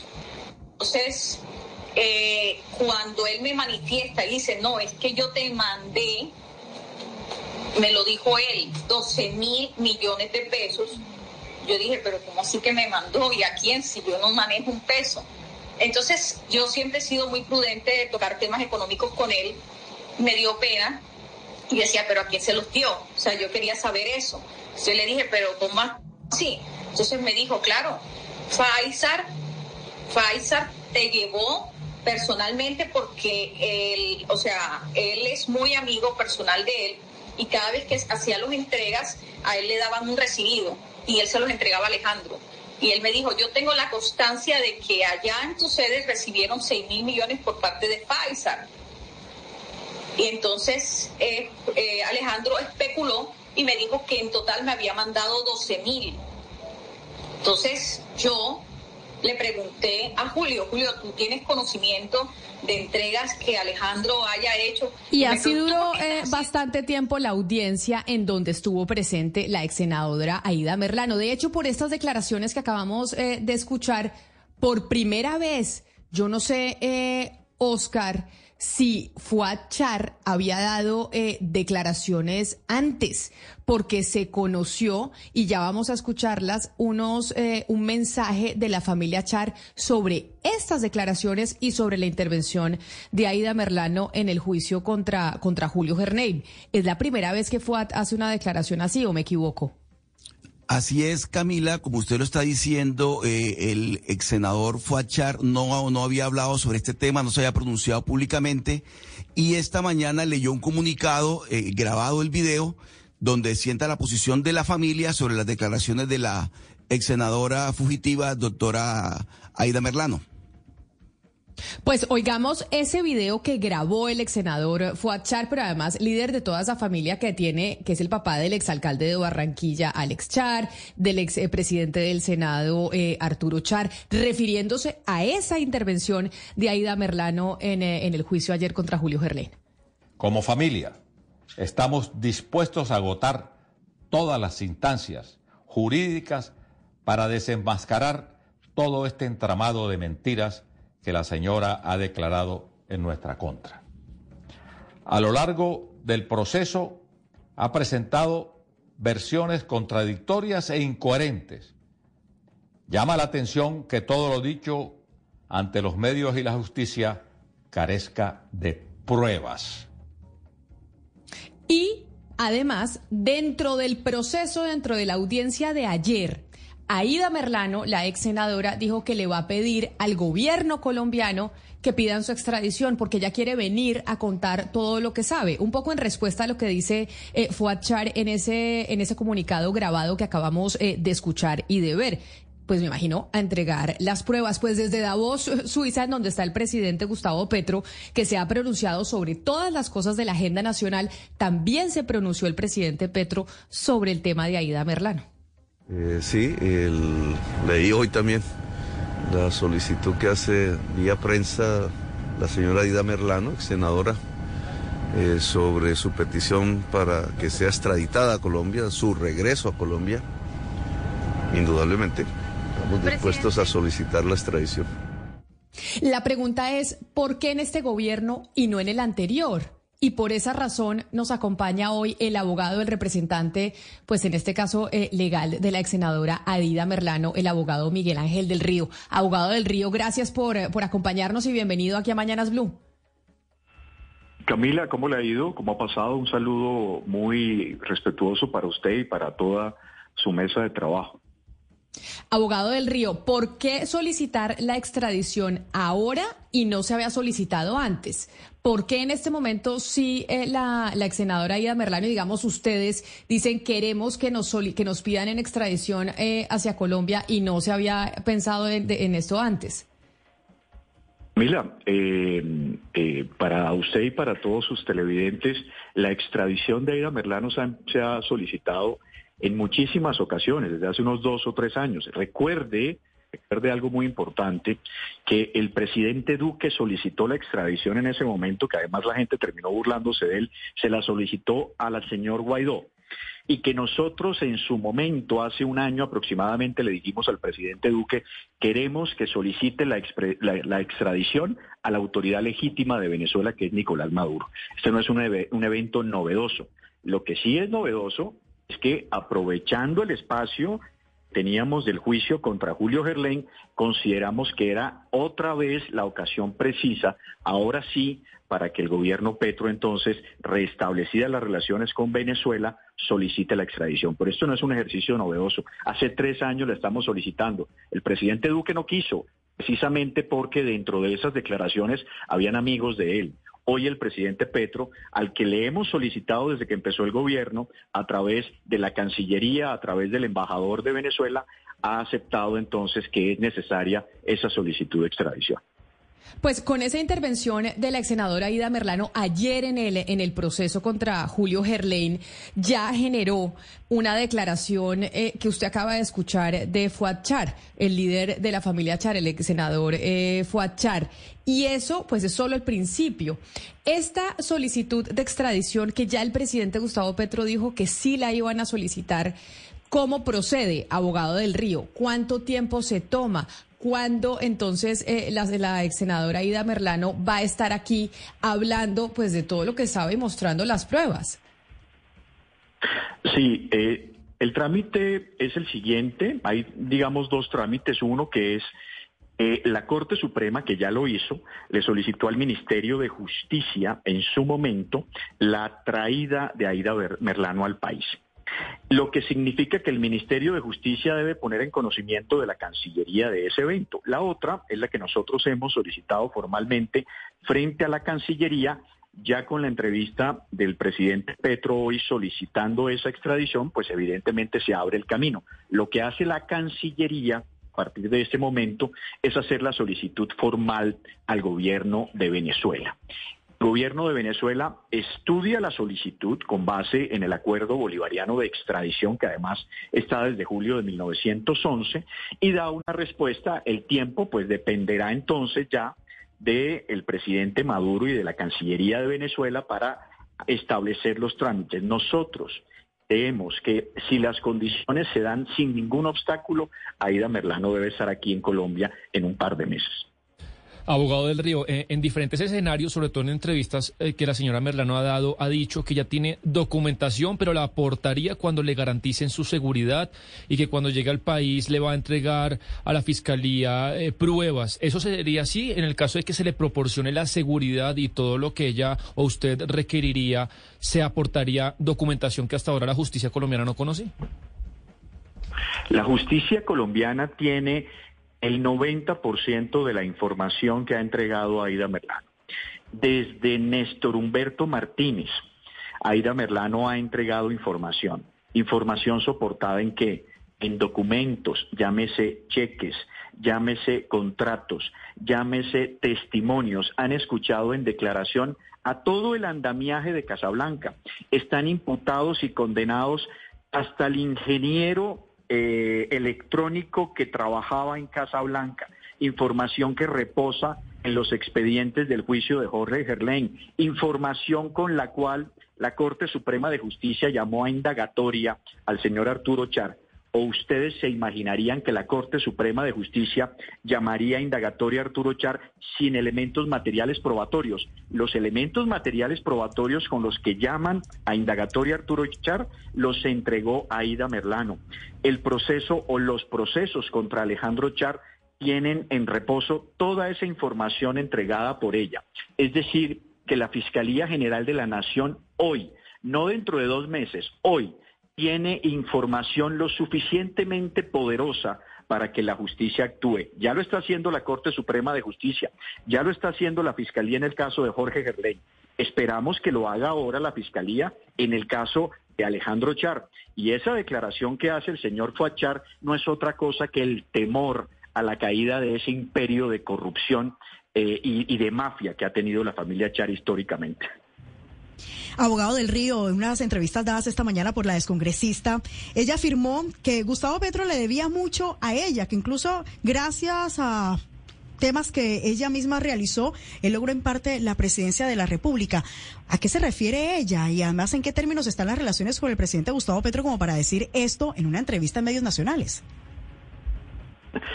Pues yo no, no sé muy bien a qué se refiere ella con esa manifestación.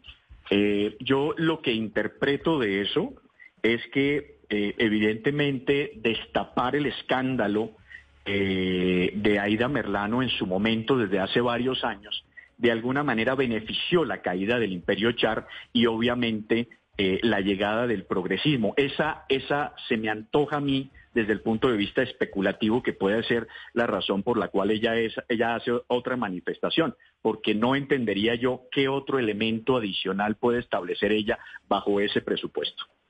Sí, eh, abogado del Río, eh, llama la atención también el hecho de que la ex senadora eh, Aida Merlano aparezca siempre en época electoral, que hay una, una especie de utilización electoral de la figura de Aida Merlano desde el 2018 cuando fue eh, detenida, cuando fue capturada.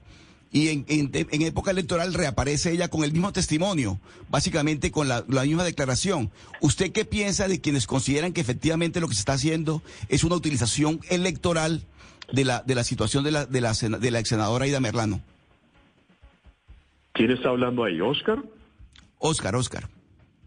Oscar, ¿cómo le va? Oscar, eh, usted sabe perfectamente que lo que está diciendo no es cierto.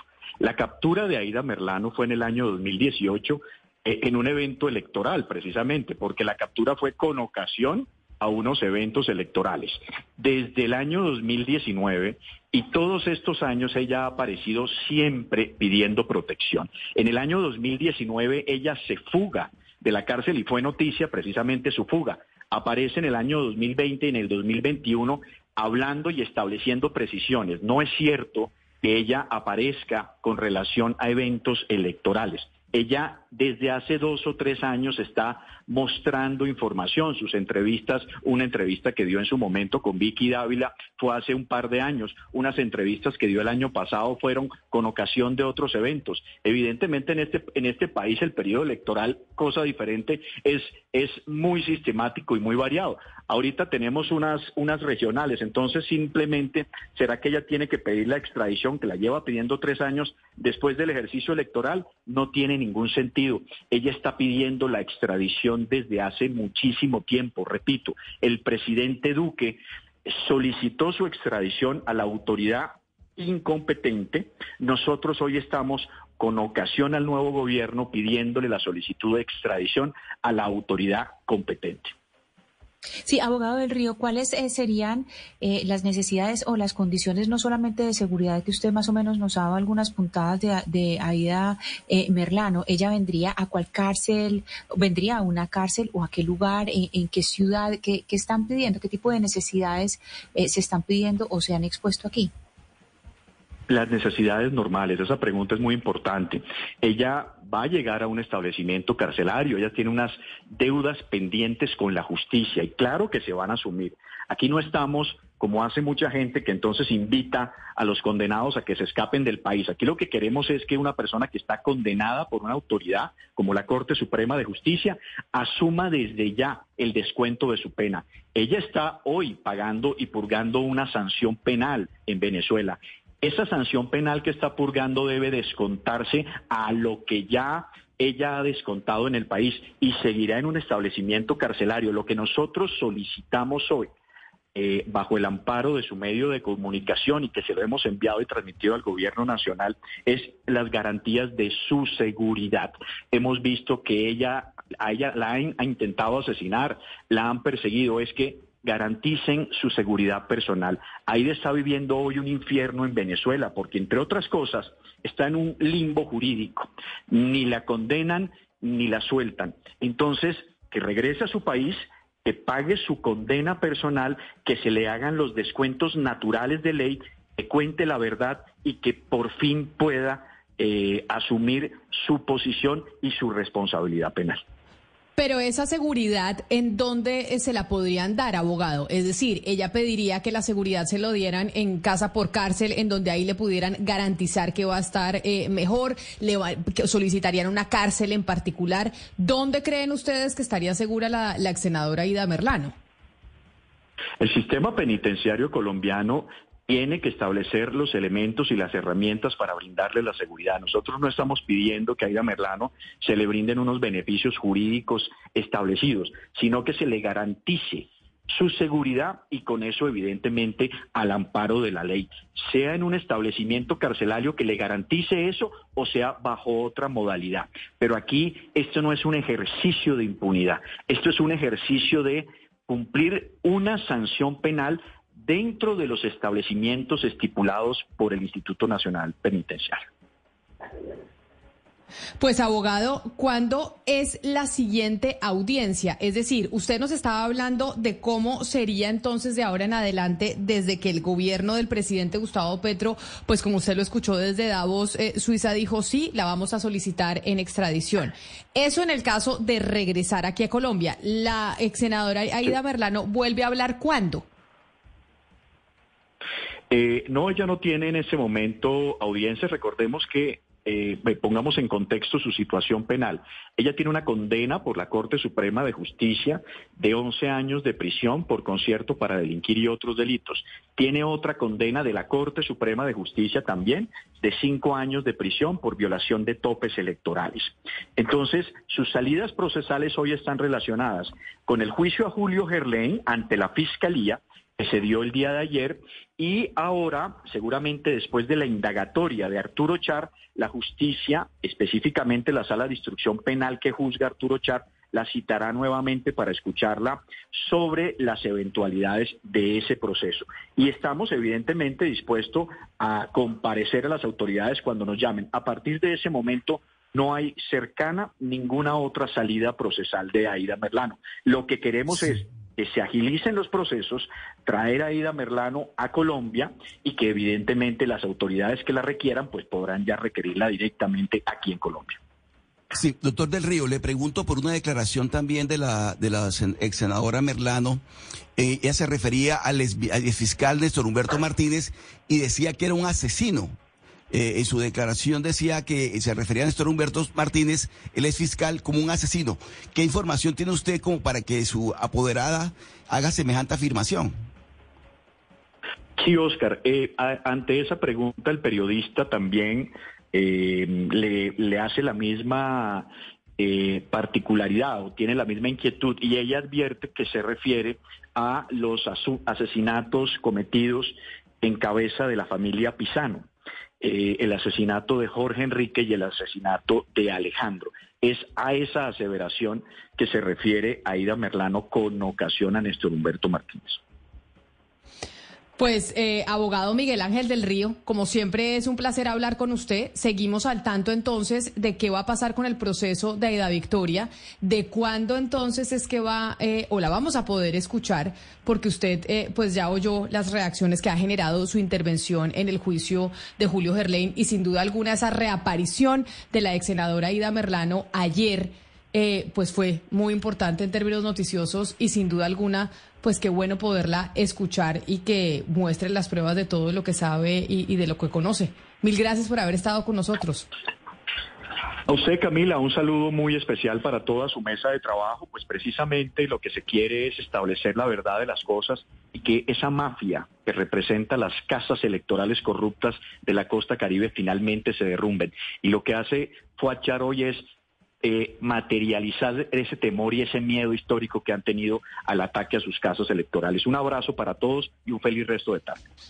Abogado, muchas gracias. Y entre el resumen de las noticias de esta semana, además de la reaparición de Aida Merlano en el juicio de Julio Gerlain, pues también tuvimos eh, las denuncias en contra del profesor Víctor de Currea Lugo, que designó este gobierno, el gobierno de Gustavo Petro, como embajador ante Emiratos Árabes Unidos. Ayer, después de sus declaraciones, a pesar de que le había dicho, había dicho públicamente que estaba en manos del presidente Gustavo Petro renunciar o no, eh, pues renunció y dijo Ana Cristina que ya renunciaba a su designación como embajador ante los Emiratos Árabes Unidos. Lo que quiere decir es que esta fue una demostración de que las denuncias y que denunciar pues sí tiene un efecto y que sí tiene unas consecuencias y anima tal vez a muchas que han sido víctimas a decir, oiga, si yo denuncio, sí están empezando a pasar cosas.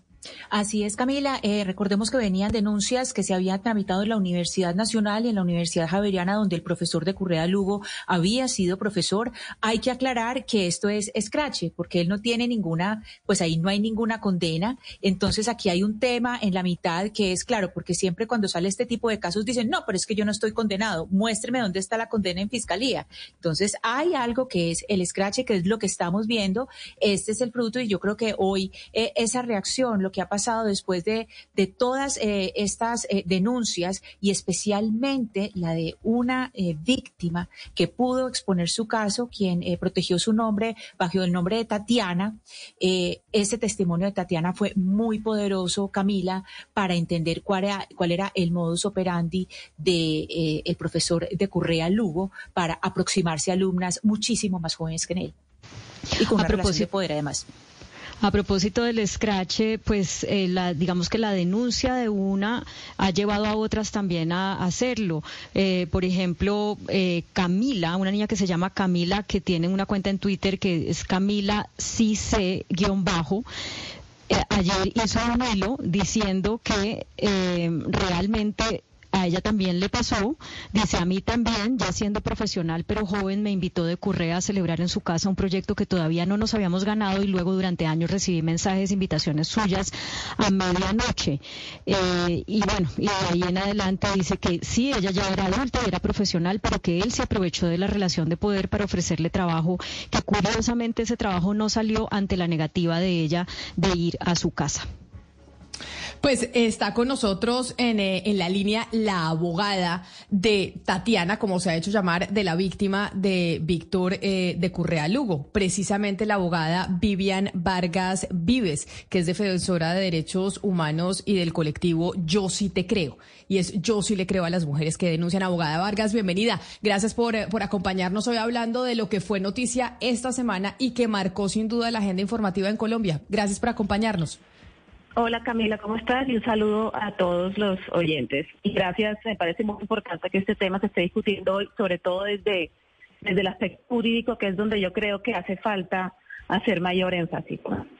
Abogada Vargas, ya ayer finalmente, después de las declaraciones que dio el eh, profesor Víctor de Currea Lugo, después de que se conocieran eh, también las declaraciones de su defendida, pues digamos que no sé si pudiéramos decir, se logró o no se logró el objetivo. El hecho de que el eh, profesor renunciara a su designación como embajador ante, ante Emiratos Árabes Unidos, digamos, ¿era el objetivo de plantear la denuncia o cuando uno dice, oiga, vale la pena y estas cosas que empezaron a pasar es lo que necesitamos que suceda para que las mujeres sigan denunciando?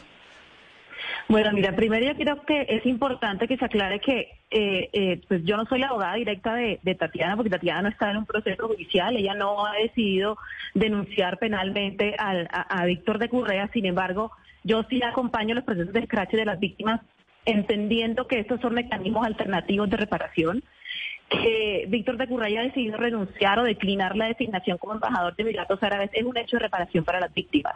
Porque yo siento que aquí el debate debe estar sobre lo más importante que es las víctimas, que son sus derechos a la reparación, a la justicia, a la verdad, sobre todo entendiendo eh, que a las mujeres la justicia le falla constantemente. Entonces, por supuesto, si lo pensamos desde, desde la visión de las víctimas, que un señor como Víctor de Currea, que ha tenido denuncias sistemáticas, eh, reiterativas, por hechos de acoso, de abuso, de actos sexuales abusivos, no es que en un cargo de poder es un hecho de reparación, sin embargo, hubiésemos querido también un poco de autocrítica, un, gesto al menos de reconocimiento de las víctimas, porque lo que vemos al contrario en todas las posiciones del señor de Currea, en todas sus afirmaciones, es más bien un desconocimiento, un desprestigio, un rechazo, un ataque directo a las víctimas y a quienes las acompañamos. Eh, entonces, digamos que eh, ahí hay una ganancia, pero no es la reparación que las víctimas realmente necesitan. Estamos ganando en cuanto estamos evitando revestir de más poder a un hombre que con el poder logró salir impunemente eh, de muchísimas denuncias de acoso sexual. Estamos previniendo más violencia, estamos ahorrándole a otras mujeres este sufrimiento, este dolor y estas experiencias de abuso. Sin embargo, lo que sí no están recibiendo las víctimas de parte de sus de su agresor, a quien reconoce como su agresor, es una reparación directa y un reconocimiento de los hechos. Es que las víctimas no estamos buscando, y aquí hablo yo no solo en mi condición de abogada, sino también de víctima de violencia sexual, lo que más necesitamos nosotras es reconocimiento, ¿sabes? Que, que haya un proceso de reflexión, de análisis, una discusión eh, eh, que trascienda lo político, porque esto trasciende lo político, una discusión que, que ponga en el centro nuestros derechos humanos, porque esto se trata de los derechos humanos de las mujeres, esto no se trata de un nombramiento, esto atenta directamente contra nuestra dignidad, nuestra dignidad. Entonces, digamos que hay una reparación, hay un hecho importante de prevención, pero, pero sigue sin haber un reconocimiento por parte del señor de Currea de, de los hechos de acoso que, muchísimas mujeres vivieron estando expuestas a, su poder, pues. Abogada Vargas, metámonos en ese punto, en un punto que usted dice al principio que es muy importante, que es el campo de lo jurídico, y eh, quedémonos un poco en el campo de las universidades, que es de donde vienen las denuncias de contra el señor eh, de Currea. Y es que estas denuncias son producto del escrache, pero ese escrache viene, digamos, en dos focos. Uno son las alumnas y hay otro poder que también quiero que lo que lo eh, consideremos acá y es estas profesoras que recogen denuncias, que en el caso, eh, digamos, de las denuncias de Fabián Zanabria, por ejemplo, está la profesora Mónica Godoy en la Universidad Nacional y en la Universidad Javeriana estaría la profesora Mary Rodríguez. Le quiero preguntar por el escrache y cuál es el estado legal, el estado jurídico del escrache. ¿Qué tantos riesgos o beneficios se tiene, por ejemplo, para alumnas y para estas profesoras que se encargan de recoger denuncias? Bueno, te agradezco esa pregunta porque yo creo que sobre eso hay tanto desconocimiento que por eso es que seguimos viendo la misma narrativa y es la presunción de inocencia, la honra, el buen nombre. Mire, o sea, aquí hay que eh, estar al tanto con los tiempos y con la evolución jurisprudencial de los derechos humanos y ya tenemos casi una línea jurisprudencial completa de más de cuatro sentencias de la Corte Constitucional que ha reconocido primero que la justicia le falla a las mujeres en la investigación de estos delitos, que la impunidad del 98%, es decir, de 100 denuncias por delitos sexuales o violencia basadas en género, 98 se archivan, ni siquiera hay imputación de cargos. Y de esas dos que no se archivan, menos de una resulta una condena. Es una realidad, una realidad estadística que se puede verificar. La Corte lo reconoce. Reconoce también que muchas mujeres no denuncian formalmente por miedo a la revictimización, a la falta de garantías a ellas sí se les vulnera el derecho al debido proceso y a la presunción, al debido proceso de la defensa, ¿no? Porque vemos desde un primer momento quienes hemos tenido que abordar la institucionalidad que nos fallan, que están llenos de sesgos, que el machismo y esto no quiero sonar como, como panfletaria, ¿no? Pero es que la, el sistema eh, judicial es patriarcal en cuanto replica estereotipos de género que terminan siendo el sustento para decisiones judiciales que desfavorecen a las víctimas. Eso es una realidad. Y por otro lado, la Corte no solamente ha reconocido esto, ha reconocido todas las razones por las cuales las mujeres no denuncian, por miedo a represalias, por miedo al escarnio, al escarnio público, por miedo que se ponga en duda su integridad. Es que no les basta con haber vivido la violencia, sino luego de denunciar se vuelve otro hecho de violencia más. Sino que además las víctimas también han entendido que no, no es necesariamente eh, la condena judicial lo que le garantiza reparación. Sabemos que en un escenario donde básicamente la impunidad es completa, lo que las víctimas necesitan es reconocimiento, es reparación. Y el escrache se configura ahí donde cobra su importancia porque se protege en cuanto la Corte ha dicho en más de tres ocasiones que es un ejercicio propio de la libertad de expresión de las víctimas. Yo como Viviana Vargas, por ejemplo, en este caso doy mi ejemplo, me siento, me reconozco como víctima de un hecho y en mi ejercicio de libertad de expresión y reconociéndole como víctima, tengo el derecho protegido de manera reforzada a expresar lo que he vivido libremente, como lo experimenté yo en mi experiencia personal, sin limitaciones, sin condicionamientos. Y ese derecho lo ha reconocido la Corte como tan importante por todos los factores que te he dicho, las, las barreras de acceso a la justicia, toda la estigmatización que hay hacia las víctimas, que en últimas lo considera ah. aún más importante en un ejercicio de ponderación que el derecho a la honra y al buen nombre de los presuntos agresores. En ese sentido, proteger a una víctima en su derecho al escrache o incluso las colectivas feministas o personas terceras, medios de comunicación, llámese profesoras como Mónica Badoy, que hacen estas denuncias por las víctimas, hay una protección constitucional reforzada sobre ellas, porque están haciendo un ejercicio social tremendamente importante y están protegiendo el derecho de las víctimas a su libertad de expresión. abogada, usted, usted nos eh, comenta que el reconocimiento para las víctimas es muy importante y la pongo en contexto de una discusión que no es fácil, pero hemos tenido tanto internamente o fuera de micrófonos, también como al aire, sobre cómo crear caminos e incentivos para hombres quizá mayores eh, que ya tienen cierta edad pero que acosaban eh, en su en su vida laboral y lo creían normal empiecen a salir y empiecen a contar eso a la luz pública. ¿Cuál sería su actitud? Y esa es mi pregunta, eh, con hombres que empiecen a decir, sí, yo hacía esto y sé que no está bien hecho y que la sociedad debe cambiar. Con alguien que de pronto tenga una actitud de contrición y de, y de pedir perdón, pero que acepte que hace 20, 30 años solía hacer ese tipo de cosas con sus subalternas.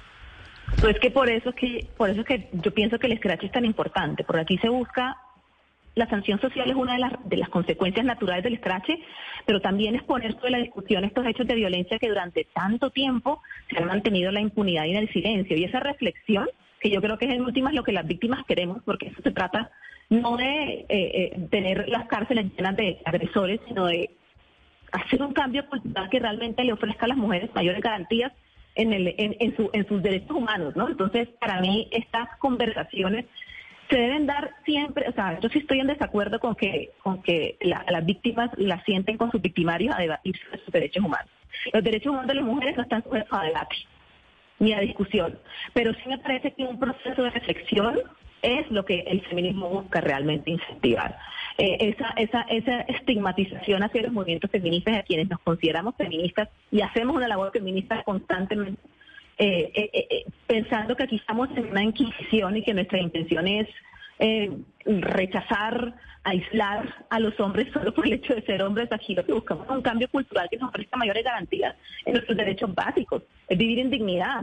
por supuesto que una conversación que se dé bajo esa premisa, Sebastián, que tú estás planteando, es la conversación que queremos. Sin embargo, eh, esa sola conversación, esa, esa conversación no puede quedar, no puede dejar en el aire una sensación de impunidad, ¿no? O sea, eh, porque esa percepción de impunidad con nombramientos como el de Víctor de Currea, con tantos otros personajes que han sido cuestionados por tener estas denuncias eh, en, su, en, su, en su vida laboral, académica, etcétera, es lo que termina generando que, bueno, yo puedo pedir perdón, pero realmente ese perdón está, está impactando la sociedad de tal manera que trascienda de la de mi decisión personal de pedirle perdón a una víctima, eso está ocasionando un cambio cultural que necesitamos realmente y es que las mujeres puedan vivir una vida libre de violencia. Es increíble que tengamos que tener el derecho a una vida libre de violencia y que nos toque reafirmar, oiga, no nos maten, no nos toquen, no nos acosen. Eh, eso es, decir, es increíble que el solo derecho a la vida no sea suficiente para protegernos y que nos toque constantemente estar recordándoles que merecemos vivir en dignidad. Entonces el debate se puede dar en ese sentido, pero nunca desde la posición de poner en discusión los derechos humanos de las mujeres. Eso no está sujeto a debate. Pues abogada eh, Viviana Vargas del colectivo Yo sí te creo, gracias por, por estar con nosotros, por habernos regalado estos minutos al aire aquí en Mañanas Blue. Muchas gracias Camila y a todos un saludo. Un saludo especial. Y es que sobre esa pregunta que usted hacía, Sebastián, de bueno, si hay hombres que estarían dispuestos y si eso es lo que se busca decir, yo actuaba así, me he dado cuenta que así no se debe actuar, que, que, no está bien y que no es correcto, creo que quien le puede responder o por lo menos ayudarnos eh, a navegar eh, estos temas es el educador y experto en temas de género en el campo de las masculinidades, es decir, para usted, Sebastián, y nuestros compañeros de, de la mesa de trabajo, don Luis Benítez. Doctor Benítez, bienvenido. Gracias a usted por sumarse a esta conversación. Gracias por atendernos. Hola, muy buenas tardes. Eh, encantado de estar aquí conversando con ustedes sobre estos temas tan interesantes y polémicos. Esto que dice Sebastián, ¿es factible que pueda suceder? Eh, que, los hombres de verdad empiecen a reconocer y decir, tal vez yo hacía esto hace 20 años porque en esa época pues no sabía que no, que estaba mal, no sabía que no, que no se podía hacer, pero hoy estoy en este proceso de concientización que incluso se ha logrado también por cuenta del, del escrache que nos explicaba la, la abogada Vargas. Eh, y hoy tal vez muchos hombres puedan llegar a ser conscientes de que, de que ese tipo de actitudes no se pueden tener. ¿Eso es factible? Claro que sí, eh, es, es, muy factible, pero no es tan fácil eh, como, como nos podemos imaginar y como deseamos como cultura.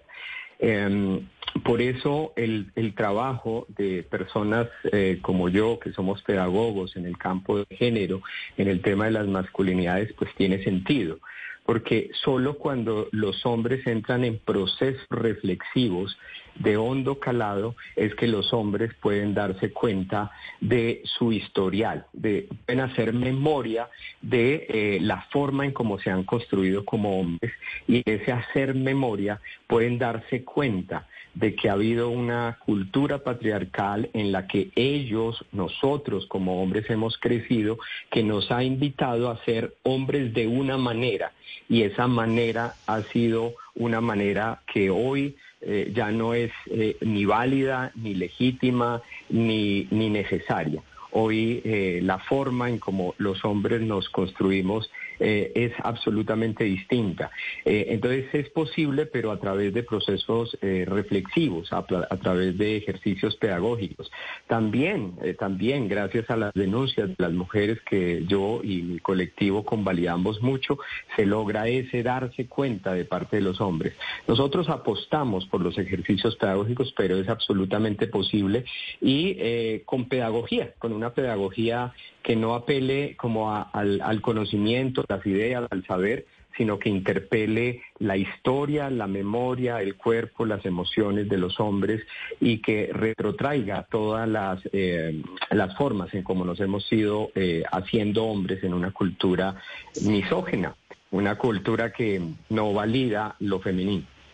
Señor Benítez, usted acaba de decir que ustedes eh, como colectivo validan las denuncias de las mujeres. Mi pregunta es si el escrache del que estábamos hablando hace un momento con la abogada eh, en últimas tiene una reacción positiva en los hombres eh, para cambiar comportamientos, a pesar de que muchos manifiestan un miedo enorme y una rabia enorme porque ahorita están recibiendo, dicen, ya no podemos eh, decirle a una mujer que está linda, ya no podemos eh, hacer conquistar como se supone que nos enseñaron que era válida la conquista. Eh, a pesar de ese miedo y de esa rabia y de esa resistencia, entonces vale la pena porque el scratch genera cambios de comportamiento, si le entiendo bien. Mira, nosotros hemos estado acompañando a hombres que han sufrido el scratch eh, mi postura eh, sobre el scratch es que eh, es un recurso de las mujeres, que es un recurso absolutamente válido en una cultura en donde la justicia, como lo dice el movimiento feminista, es profundamente patriarcal y no le garantiza posibilidades de defensa claras y expeditas a las mujeres. Entonces me parece que es un mecanismo de las mujeres. Lo que yo he visto como hombre es que el escrache lo que hace es hacer retirar a los hombres, los vuelve profundamente reactivos, eh, los hiere profundamente y lo que se genera es una ruptura total entre el hombre y la mujer, entre las personas que entran ahí en ese escenario del scratch. Lo valido, pero a mí no me, eh, en la experiencia que yo tengo, no ha generado resultados positivos para el hombre, supongo que esa es la intención de las mujeres que denuncian. Eh, no sé si ha tenido efectos positivos para las mujeres. Eh, me imagino que hay una sensación de, de, validez de defender eh, sus derechos, pero lo que hace para mí es romper mucho más el tejido social. Estamos nosotros haciendo otras apuestas realmente. Y, pero profesor, hablando de esto, evidentemente hay que sacar los delitos y las violaciones de lado, ¿no? Quería dejar claro eso, pero mi pregunta iba más o la reflexión a, comportamientos que no están bien hechos, que ponen incómoda a una mujer. Pero usted dice, bueno, nos cuenta lo que, lo que sienten los hombres que reciben esos scratches y, por ejemplo, alguien que llega a publicarlo, alguien que trabaja en los medios, en la política, si llega a aceptar eso, siento yo que queda cancelado de la opinión pública, pierde su trabajo, no lo vuelven a contratar. Entonces también como ¿Cómo abrir la puerta para que al aceptar esa conducta usted no quede cancelado de por vida de su trabajo? Sí, mm, realmente lo, lo que pasa eh, es que el, el, hombre que está, eh, que es escrachado es eh, absolutamente sacado de la sociedad. Sale de todos sus circuitos. nos ha pasado mucho, lo hemos visto con, hombres con los que, a los que hemos acompañado, que no tienen ninguna posibilidad de, de, conversar, de retornar, eh, que no hay ni siquiera una posibilidad de, diálogo para resarcir, por ejemplo, para reparar, para reencontrar. Y eh, eso lo que hace es sacar a los hombres de la sociedad y de alguna manera pues genera un daño. Eh, un daño eh, que, puede volverse, digamos, escenarios muy complejos. Nosotros lo que decimos es el scratch es un mecanismo válido para las mujeres, no necesariamente transformador, digamos, del contexto de violencia en el que se inscriben las relaciones entre hombres y mujeres en una cultura patriarcal.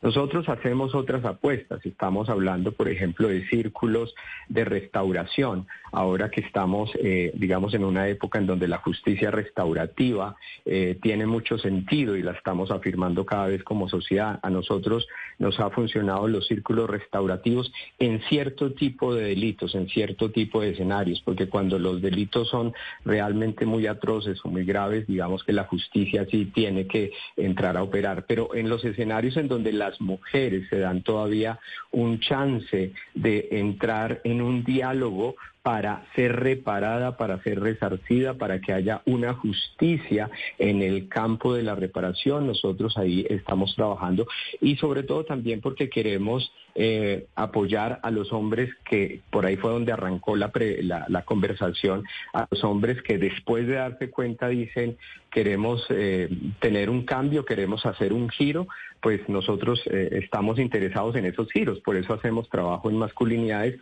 y por eso hacemos un trabajo profundo con los hombres para que los hombres podamos darnos cuenta de los giros que hay que hacer. Y para que dejemos de justificar con frases muy difíciles que escuché a propósito del caso que nos convoca y es que era muy usual, claro, era muy usual pero nada dice que por ser usual era eh, legal y era necesario y era permitido. Hoy, eh, afortunadamente, el tema de género nos está invitando a hacer transformaciones profundas. Pues profesor Luis Benítez, experto en, en, temas de género y en el campo de las masculinidades, gracias a usted también por, por aceptar esta invitación en este resumen de la semana que sin duda alguna estuvo marcado por el caso del profesor Víctor de Currea Lugo. Mil gracias y feliz fin de semana para usted. Gracias a ustedes, muy amables aquí para servir.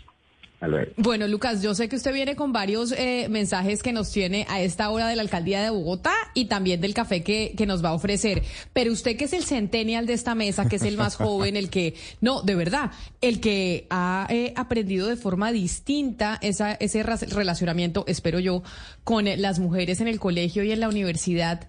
¿A ustedes sí que están más chiquitos los hacen más conscientes de estos temas ahorita en el colegio y en la universidad? Yo sí creo que sí, Camila. Yo creo que hay mucha parte de esos temas que vienen de un tema cultural y generacional.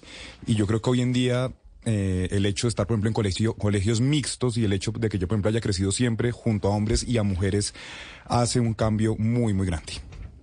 Bueno, ahora qué café se va a tomar antes de que le dé su mensaje a, a, Sebastián que le manda a la alcaldesa Claudia López que ayer tuvo problemita con el aeropuerto de Bogotá y los bloqueos, ¿no? Sí, señora, pues yo creo que ahorita nos vamos por uno de edición Colombia, creo yo, Sebastián, no sé qué le parezca. Magnífico. Pero también Camila, pues la quería. The first Tech Choice Rewards World Mastercard may seem like your average credit card. But when you factor in double reward points on groceries and gas and the ability to earn an extra 20,000 bonus points in the first 90 days, well, it's anything but average. Apply online today at firsttechfed.com slash choice01. Membership is required and subject to approval. Card approval is subject to First Tech lending policies. First Tech Federal Credit Union, insured by NCUA. Invitar, si se le antoja y quiere también comprar la máquina, recuerde que puede hacerlo en el Centro Comercial Aldino y en el Centro Comercial Unicentro, o si lo de la salida está como complicada este fin de semana con los trancones, puede hacerlo a través de la página web www.nespresso.com, Nespresso con S todas. La primera es una sola S y después con doble S y recuerde, el 70% de las cápsulas Nespresso que se venden en más de 80 países en el mundo son de café colombiano. Y en cuanto a las obras en Bogotá, Sebastián, en este momento el IDU está trabajando con más de 105 frentes de obra en el mantenimiento de varias vías de la ciudad. Por ejemplo, no sé si lo ha visto, durante las noches están haciendo arreglos en este momento en corredores principales de la ciudad, como la calle 170, la calle 80 y la autopista norte. Ya van 23 kilómetros de malla vial intervenida. Esto está ya muy cerca de las 159 calles a las que se comprometió el IDU. Eso en cuanto a las calles, porque en cuanto al espacio público, el propósito que se planteó en este momento la alcaldía es mejorar 5.27 kilómetros de ciclorruta, a los cuales ya se les ha hecho mantenimiento a más de 3.5 kilómetros. Y en cuanto a andenes, el objetivo era mejorar 2.533 metros cuadrados, meta que ya se alcanzó. Ya así continúen. Ay, bueno, qué bueno que, se ponga contento con los mensajes, Lucas. Gracias y a ustedes, gracias por habernos acompañado hoy aquí en Mañanas Blue, terminando la semana que estuvo muy movida. Pues feliz fin de semana, que logren descansar y nos encontramos de nuevo aquí el lunes a la misma hora y sigan conectados con toda la programación de Blue Radio. A esta hora, en Blue Radio, las historias, las primicias, los personajes, la música y la With the Lucky Land slots, you can get lucky just about anywhere. This is your captain speaking. Uh, we've got clear runway and the weather's fine, but we're just going to circle up here a while and uh, get lucky. No, no, nothing like that. It's just these cash prizes add up quick. So I suggest you sit back, keep your tray table upright, and start getting lucky. Play for free at LuckyLandSlots.com. Are you feeling lucky? No purchase necessary. Void where prohibited by law. 18 plus terms and conditions apply. See website for details.